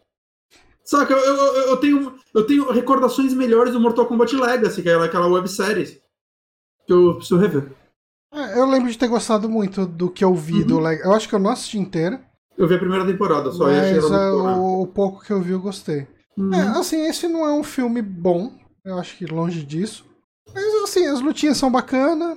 É, o Moonrunner comentou, né, da, da edição. Tem uma Tipo, a cena da luta da, da Sônia contra o Kano, ela é muito zoada.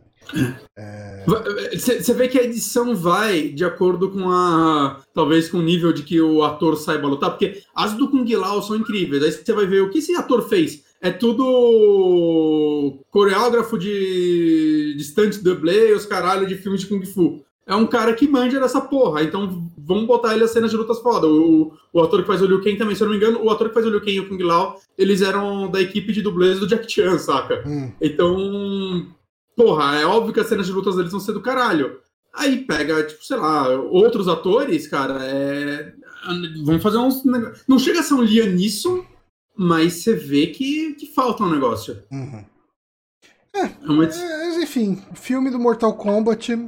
Vale a pena você ir no cinema e arriscar pegar Covid por ele? Não. Nenhum filme, inclusive. De passagem. Não, mas talvez valha a, pir a pirataria. Revejam o primeiro, vocês vão ver que ele é bom ainda.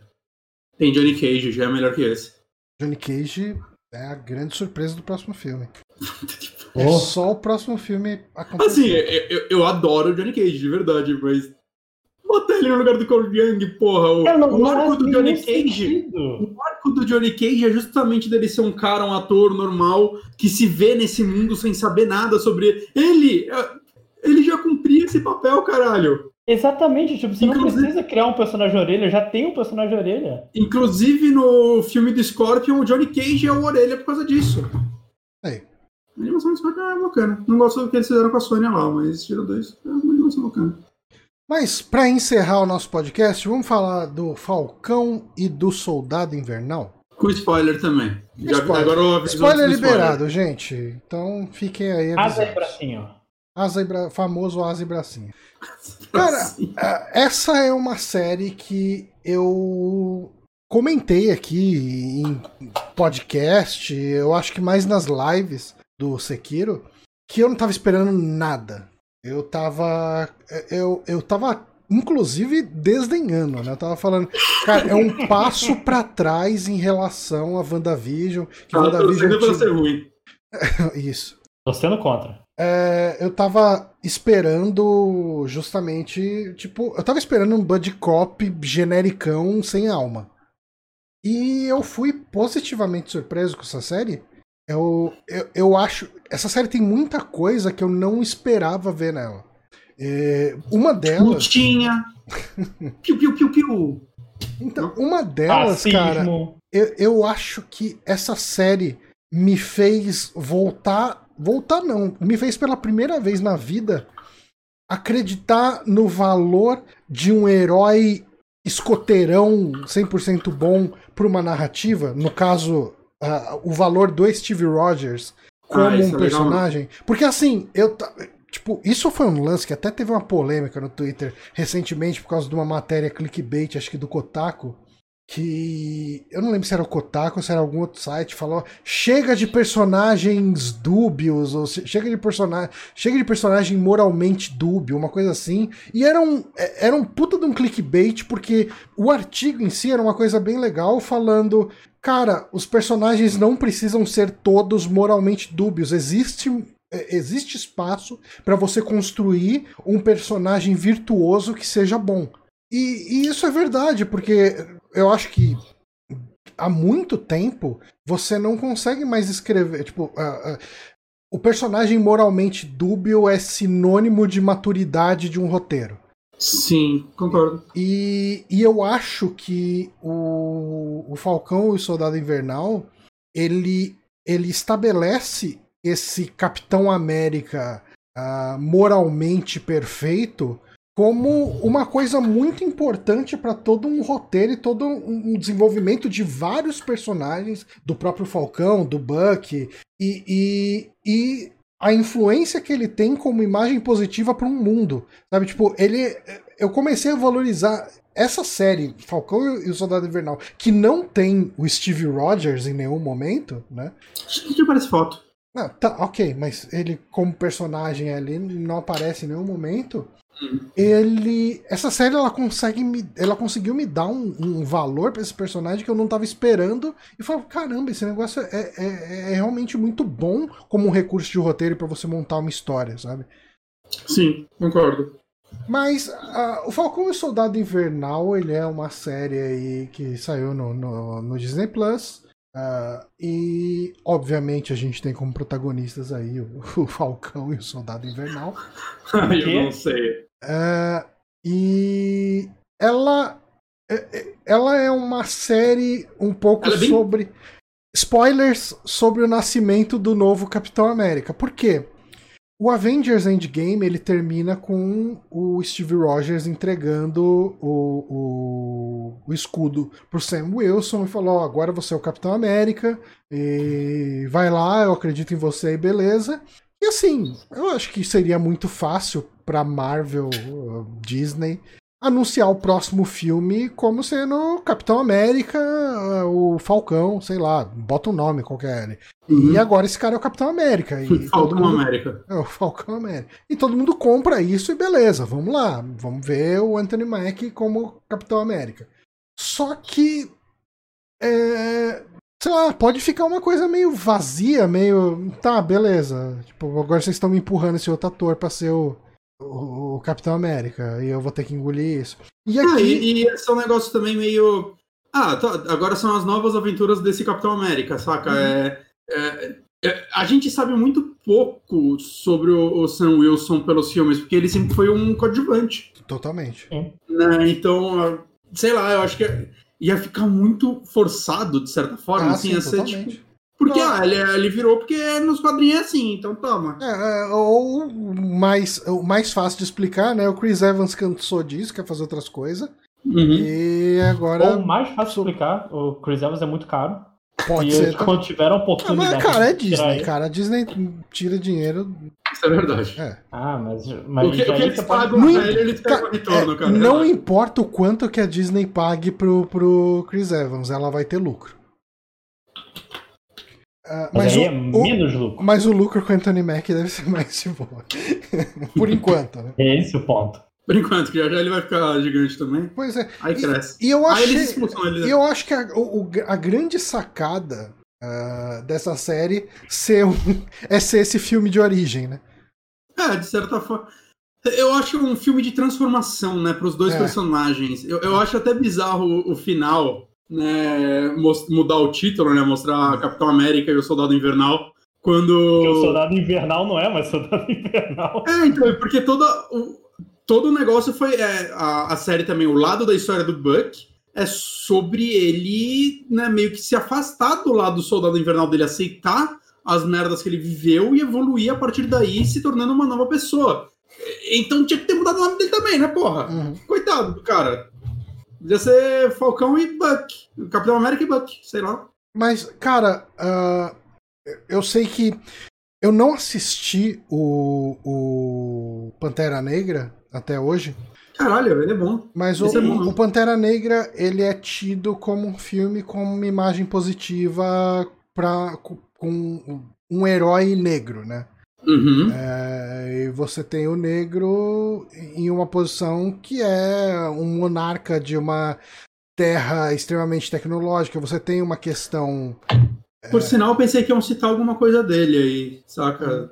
Ah, Não sei. Eles ainda devem estar entendendo o que vão fazer depois que o Chadwick Boseman Eu só morrer. espero que não metam ele em 3D, saca, no próximo filme. digital. Eu, eu achei, Leia. É, eu achei tão de mau gosto. É, e, e tá anunciado, né? O próximo Pantera Negra lá, o Wakanda Forever. Ah, sim, então. Quero, quero saber o que vai ser essa porra. E uma Mas coisa eu que eu espero que gostei. se faça algo de bom gosto. Mas uma coisa que eu gostei muito no Falcão e Soldado Invernal é como ele representa a, o homem negro, ou a população negra, né, americana atual, é, num ponto que, que, assim, é uma polêmica desde sempre, mas ela tem entrado nos holofotes ah, com bastante frequência de uns anos pra cá, com todo o lance do pessoal se ajoelhando no jogo de, de futebol americano lá, tipo, se recusar a saudar a bandeira, porque por que você vai glorificar a nação americana, né, os Estados Unidos da América,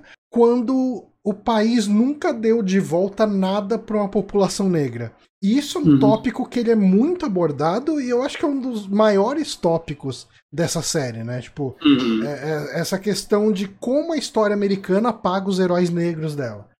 Tem todo o lance, né, daquele outro super soldado, né, negro, É, o Isaiah. que basicamente foi usado de cobaia e tudo mais, e os diálogos dele com o Sam são muito legais. Uhum.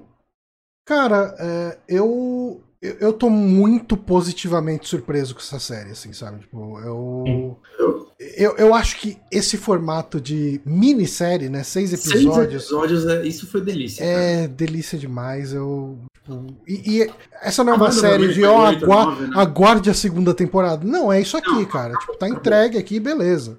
Guarde o próximo filme, talvez, mas É. é, o, o que, o que começou aqui acabou. Uhum. Tem portas abertas, como tudo que a Marvel faz, tem portas abertas Totalmente. pro futuro. Mas assim, o que começou aqui acabou. Uhum. Sim. Esse arco foi fechado. E, pô, maravilhoso, saca? E, É. outra, e, e, assim, ela é muito atual nos assuntos que ela aborda, porque além de toda essa questão do, da história negra americana ser apagada, etc., e- e todo esse ponto que eu levantei, ele também ele pega o, o lance todo do Thanos, né? Do Thanos ter apagado É, toda a é legal. galera lá por cinco anos. E, e gera uma situação sociopolítica bem interessante, envolvendo também um problema recente de refugiados que a gente tá tendo na Europa, de, de fechar bordas e. Não, tipo, o pessoal não vai te dar asilo aqui e tal. Porque isso é uma coisa que demorou pra. Eu, eu não sei o que, que vocês acharam, mas eu acho que demorou pra ficar claro pra mim o que que tava se- acontecendo com o grupo dos apátridas lá, dos, dos Flag Smashers, na verdade. Então, o grupo, É, acho que até o episódio 3 que deu pra Uhum. entender o que, que eles fazem. o grupo deles eu entendi o que estava acontecendo com eles. Eu, eu vou ser honesto que eu não entendi o plano deles até agora, assim. Então, na verdade, assim, o que que tava. eles fazem coisas, mas... O que que tava acontecendo com eles? É, quando rolou o blip, né? O, o lance todo da. Que é um nome muito idiota. Quando Ah, ok, mas, mas é o nome. Metade Então, das pessoas morreram. Eu blip. é, o blip. Morreram não, só hibernaram. Não, mas pra eles morreram. Mas voltou, Início, agora ele sabe que não morreu. Cara, sabe uma coisa que eu fico pensando sobre o lance do Thanos? A população. vai- ele tá matando metade de tudo. Uhum. Será que nesse filtro. Porque vamos supor que você tivesse uma população não humana que fosse exatamente o tamanho da população humana.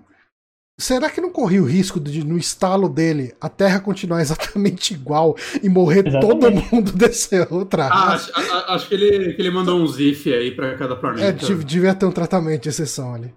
Ah, é- Aquela luvinha lá é muito intuitiva, né, mano? É.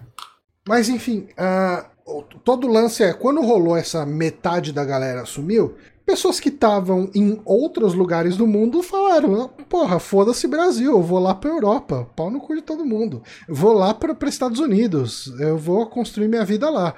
E... É, e é até gente que, tipo, tá faltando gente para tudo que é lado. Tá faltando vão, gente, exato. Vão as fronteiras, vão, uhum. vão ser um mundo melhor agora que só tem metade da gente. E, é. e coisas do tipo, comprei essa casa, que não tem mais ninguém aqui, morei comprei, essa. Comprei nada, ninguém comprou nada.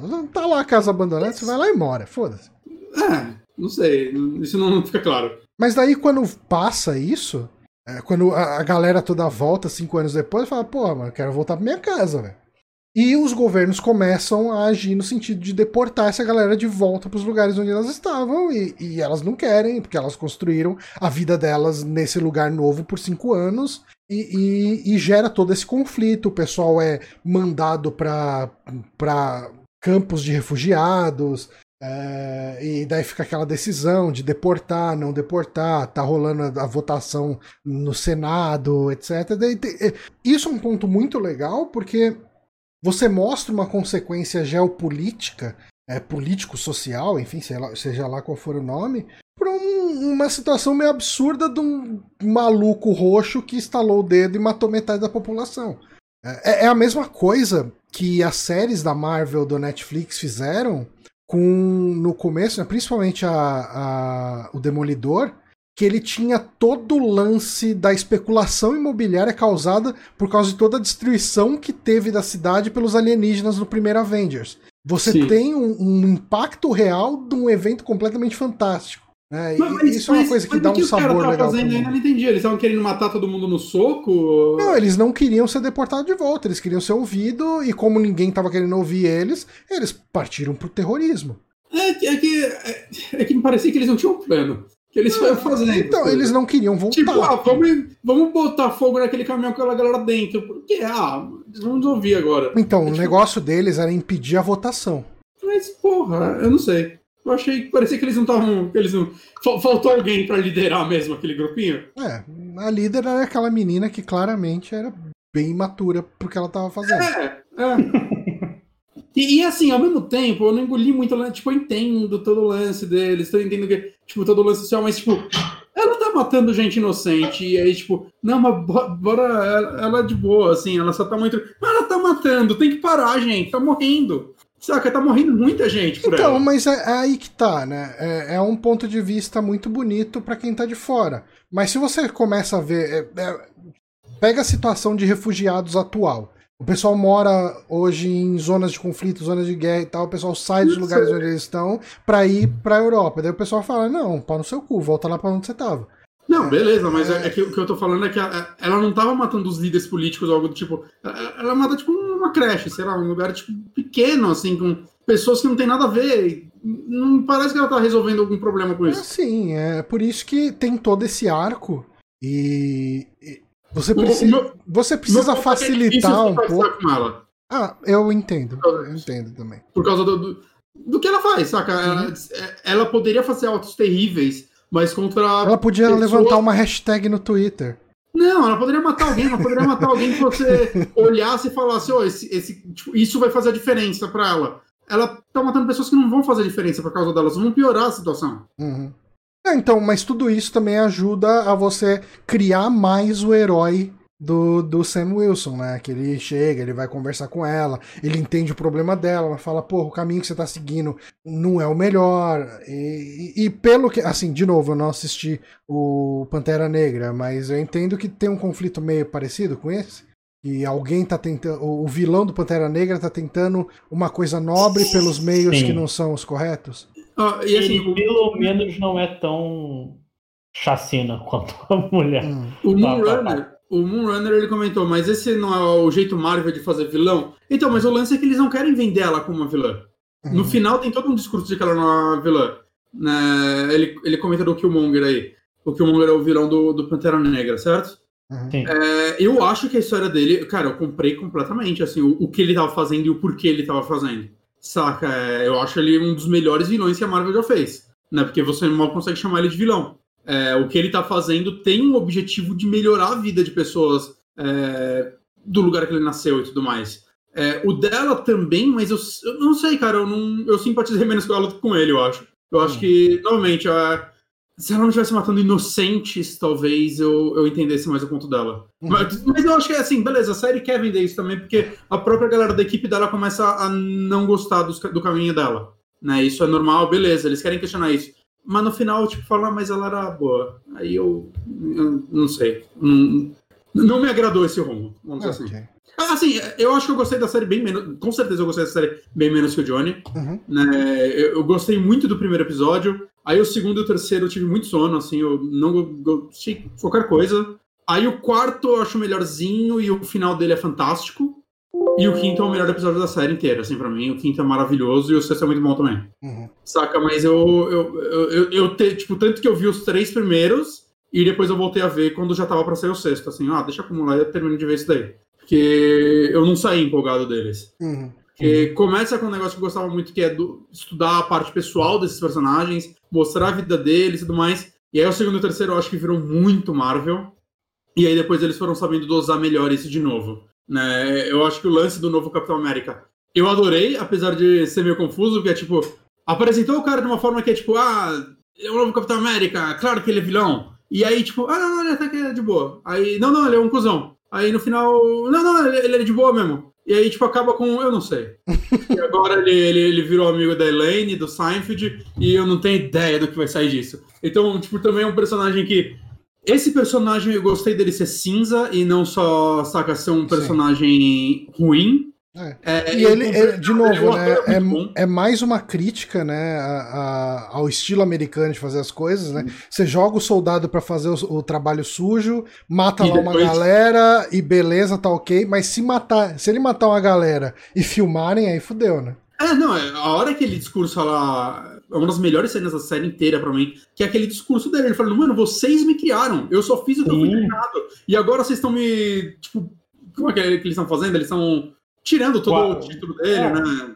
Botando ele de volta na prancheta. É, né? E fudendo a carreira dele, fudendo ele, botando ele como um vilão. Ele, mano, eu só fiz o que vocês me ensinaram. Saca? Uhum. Beleza, ele cruza uma linha ali. Uhum. Saca? Por um motivo. Ele é um filho da entende. puta, mas você entende por que ele virou um filho da puta. ele não é um filho da puta, ele é um cara bom que foi botado numa situação completamente fora do controle da alçada dele. Saca? Tipo, porra, ele virou um Capitão América. A gente, a gente tem que lembrar que, tipo, nesse universo, um cara que dá soco na cara do Thanos. Saca? Uhum. E ele foi botado nessa posição e ele não tem o soro do super soldado. É. Então ele foi, ele foi claramente manipulado pra virar esse ícone porque ele era um soldado foda. Uhum. E, tipo, toda a história dele vai mostrando, tipo, cara, a cabeça dele vai ficando fodida. Até um pouco por causa do, do Sam e do. Bota um pouco de culpa neles, que eles são extremamente cuzões com esse cara desde o começo. Quando, no, antes dele fazer merda, eles já são cuzões com ele. E, e depois, quando tudo acontece, quando ele explode, quando ele, por insegurança, toma o soro super soldado dos caralho, é, ele vira um cuzão e faz uma merda. Uhum. Mas depois você mostra um lado humano desse personagem Sim. que eu achei Eu gostei muito, eu gostei muito desse personagem, cara, de Eu verdade. só não entendi o final, assim, que, tipo, novamente, ele é bom, ele é ruim, ele é bom. Não, então, ele, é ele ruim, virou. não tem Ele, cara, ele é um cara, tipo, que é um toma decisões certas e erradas, dependendo do momento. É, Mas é ele vira, ele vira um Black heróico. Ops, né? Tipo, é, ele termina como um Black Ops ali da Elaine do Seinfeld. Não, é, então, é que é bizarro que assim, o último ato dele é muito heróico, saca? Ele Uhum. pode se vingar e ele escolhe salvar vidas. Aquele é um Uhum. ponto de virada dele, que numa estrutura de filme, narrativa, é tipo, ele virou herói. Ele escolheu Uhum. virar herói. É tipo o Kyle Ray matando o Han Solo. Saca? Aquilo lá é o ponto de virada dele. Uhum. E aí, logo após esse ponto de virada, tipo, no mesmo episódio, é tipo, ah, você não virou, não. Aí você não sabe. É bizarro, eu acho, eu acho, tipo, pô, você é uma puta construção maneira, e depois vocês, tipo, botaram uma dúvida nessa construção. Que pode ser legal também, mas é que, é que eu realmente, eu não sei quem é esse Eu acho, que, o- eu acho que o mais bizarro. Ah, ele. Enfim, é, é meio que isso. Ele substituiu o Steve Rogers um tempo. Não, não, mas, mas o depois, o que? Quando ele fala com a Elaine lá, ele Não, faz é uma roupa U- US parecida. O Agent. que ele vira? Hã? Chama US Agent.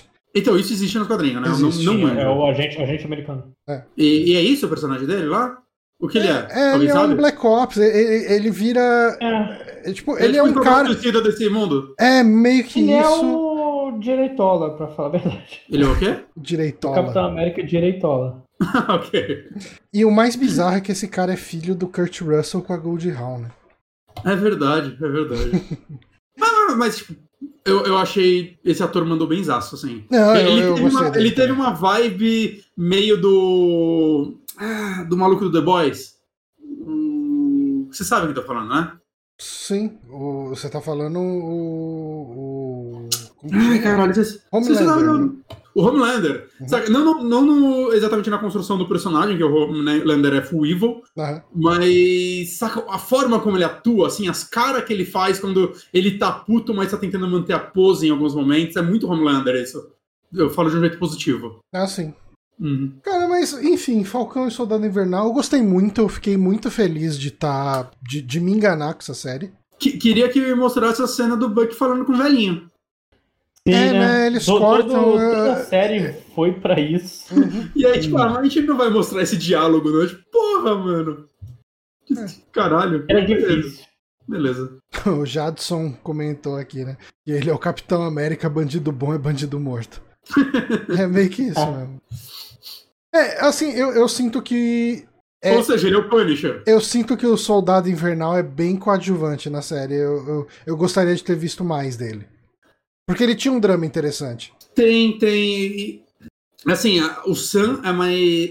O Soldado Invernal é meio que a escada pro Sam, né? Porque ele também É. empurra bastante o Sam pra, mano, você tem que ser o capitão, você tem que ser o capitão. E eu gosto muito que o Sam não é o capitão porque ele empurra, ele não deixa de ser o capitão porque o, o outro personagem lá fala que ele não pode ser. Uhum. né? No final, é, eu acho que toda essa construção é muito legal pro Sam virar o capitão por motivos dele, saca? Por motivos internos dele, porque ele acha, ele, ele enxerga que é a coisa certa pra fazer por ele e pelo mundo. Ele, ele enxerga o valor dele no meio disso tudo, né? E não porque o Sam ficou falando, mas ah, o, o, o Steve falou que você tinha que ser, você tem que cumprir ah, o desejo do Steve. Que é o que aconteceria se isso fosse um filme, Uhum. né? Se fosse direto o Uhum. filme. Acho que esse é o maior defeito, né? O, o buraco, sei lá. é, a gente ganhou muito com isso, né? Com o fato dessa construção dele ter sido algo muito mais pessoal do que poderia ter sido. Sim.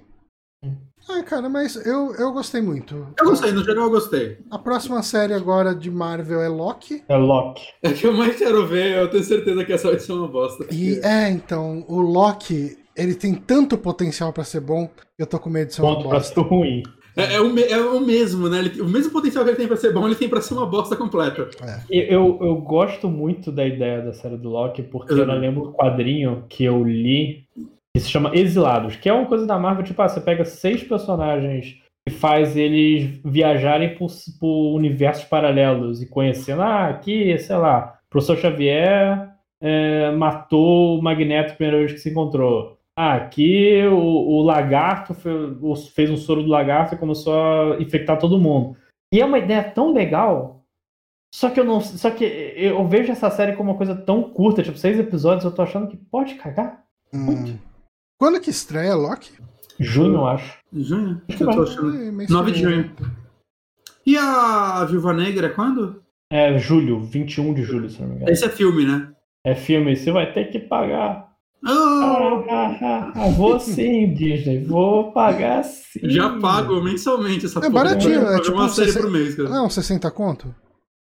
Não sei. 60 conto? Ah, Eu, eu acho que é o o preço. Raya lá foi. Mas é foda, porque assim, depois de um tempo bota de Eles graça. botam de Gente, graça. É, Um mês é depois. pagar pra ver um mês, sabe? 60 É um mês depois, é de graça? É, O Raya foi. o Raya já tá lá de graça. Um Ah, eu espero. Fácil, muito fácil. Nossa. Eu nossa. não espero, mas eu não preciso pagar. Ah, não, se pau eu não vou nem baixar, porque eu não tô ansioso por, essa, por esse Ah, episódio. então, é exato. Tipo, eu não tô ansioso, daí eu posso. Por esse episódio na imensa É. série Marvel. Mas enfim, eu acho que é isso o programa de hoje. É, queria agradecer o Lojinha. Lojinha, muito obrigado. Sempre um prazer. Gostei do seu chapéu, lojinha. Tá, tá muito, Muito bonito, obrigado. combinou com seus olhos. E o Lojinha, o Lojinha é aquele membro do Melhores do Mundo, não o grupo de humor ou podcast. Eu sempre preciso falar isso. As pessoas podem confundir, vai começar a falar pra você falar, ah, faz o Joseph Klimber aí, aí não vai funcionar. Acho Mas, que é a única piada, a única coisa deles que eu. cara, Eu tem, tem mais, tem. Qual que era a outra? A do Hermanoteu. Ah, sim. Do Hermano... E tinha um outro. Não o quê? Hum? Puta que pariu. Ah, Bonatti, por que, que, eu, dou, por que, que eu dou espaço pra você, Bonatti? Ai, ai, ai. Mas quem quiser ouvir você falando coisas em podcasts de 200 horas, como eles fazem, lojinha? Você pode procurar melhores do mundo no, em qualquer podcast, mas eu acho, inclusive, que você não deveria fazer isso. É, E você deveria ler meus livros. Leia, leia livro, leia jornada. Leia jornada. Acabou o BBB, agora pode ler livro de novo. Aí, ó. Não tem mais a jornada da Lumena, tem a sua jornada. Caraca, cara, eu- mas eu recebi tanta gente. É. Lojinha, já viu já não sei, já, já sei. Mas aí fiquem de olho lá no, no- na loja da Amazon, sempre tá. Eu acho que o preço normal já é ridículo de barato, né? É 5 reais, Cinco com reais. exceção do livro de contos, que é 3 reais. Sobre o que se trata jornada, lojinha? Jornada é sobre três. é, três jovens que têm que atravessar um- um- uma guerra. Eles, eles foram pegos no meio de uma guerra e tem que. Cada um com seu objetivo, mas eles têm que se aturar tanto os demônios externos quanto os demônios internos. Olha que é isso. E se você não Jornada. gosta disso, tem Tertúlia também e tem Recordações de Gaia, que é a sequência de contos bonitinhos. Hum, Tudo no mesmo universo. No mesmo universo. Essa é a graça. O novo, o novo livro é no mesmo universo também? também. lojinha verso. Jornada dessa. Já vendeu pra Disney? Porra, o dia, o dia, outro, outro dia eu sonhei que alguém da Netflix me mandava um e-mail, senhor Netflix, ia dar todo o dinheiro para mudar sua vida. Quero vender, eu só quero comprar tudo que você fez. Ótimo. Ah, mas eles, eles já compraram coisa do Dracon, então. Eu não vou falar nada que eu possa me queimar, mas é, né? Que coisa. Por que você não produz seu, sua série? Realmente, eu devia fazer isso. Hum, eu ajudo. Aí, ó. Bonatti pode interpretar o Policial 2. É, é, vamos fazer gravação tipo com a, é, pandemia mesmo? Você grava da sua casa e a gente inventa Ah, alguma coisa. Aí, ó. Fechou. Eu tenho Faz certeza que o pessoal tá a me preparado isso. Mas, obrigado, Lojinha, por ter gravado conosco. Eu queria agradecer a galera que está acompanhando aqui o- a transmissão ao vivo. Ah, em especial aqui o Souza Underline I, que se inscreveu com Prime. O Power CCJ, que começou a seguir a gente. O André LVS, que se inscreveu novamente com Prime aí por três meses. Muito obrigado. O Jadson, que começou a seguir a gente aqui também no canal. Muito obrigado a todos vocês. E o pessoal que tá sempre aqui, né? O Nicolas Dias, o Moonrunner, ah, o, o- o Diego, que tá sempre tentando mandar o, o emote lá do Olho Macaco, só que ele só rola nas lives. E. A gente não vai mais convidar a lojinha, tá? Por quê?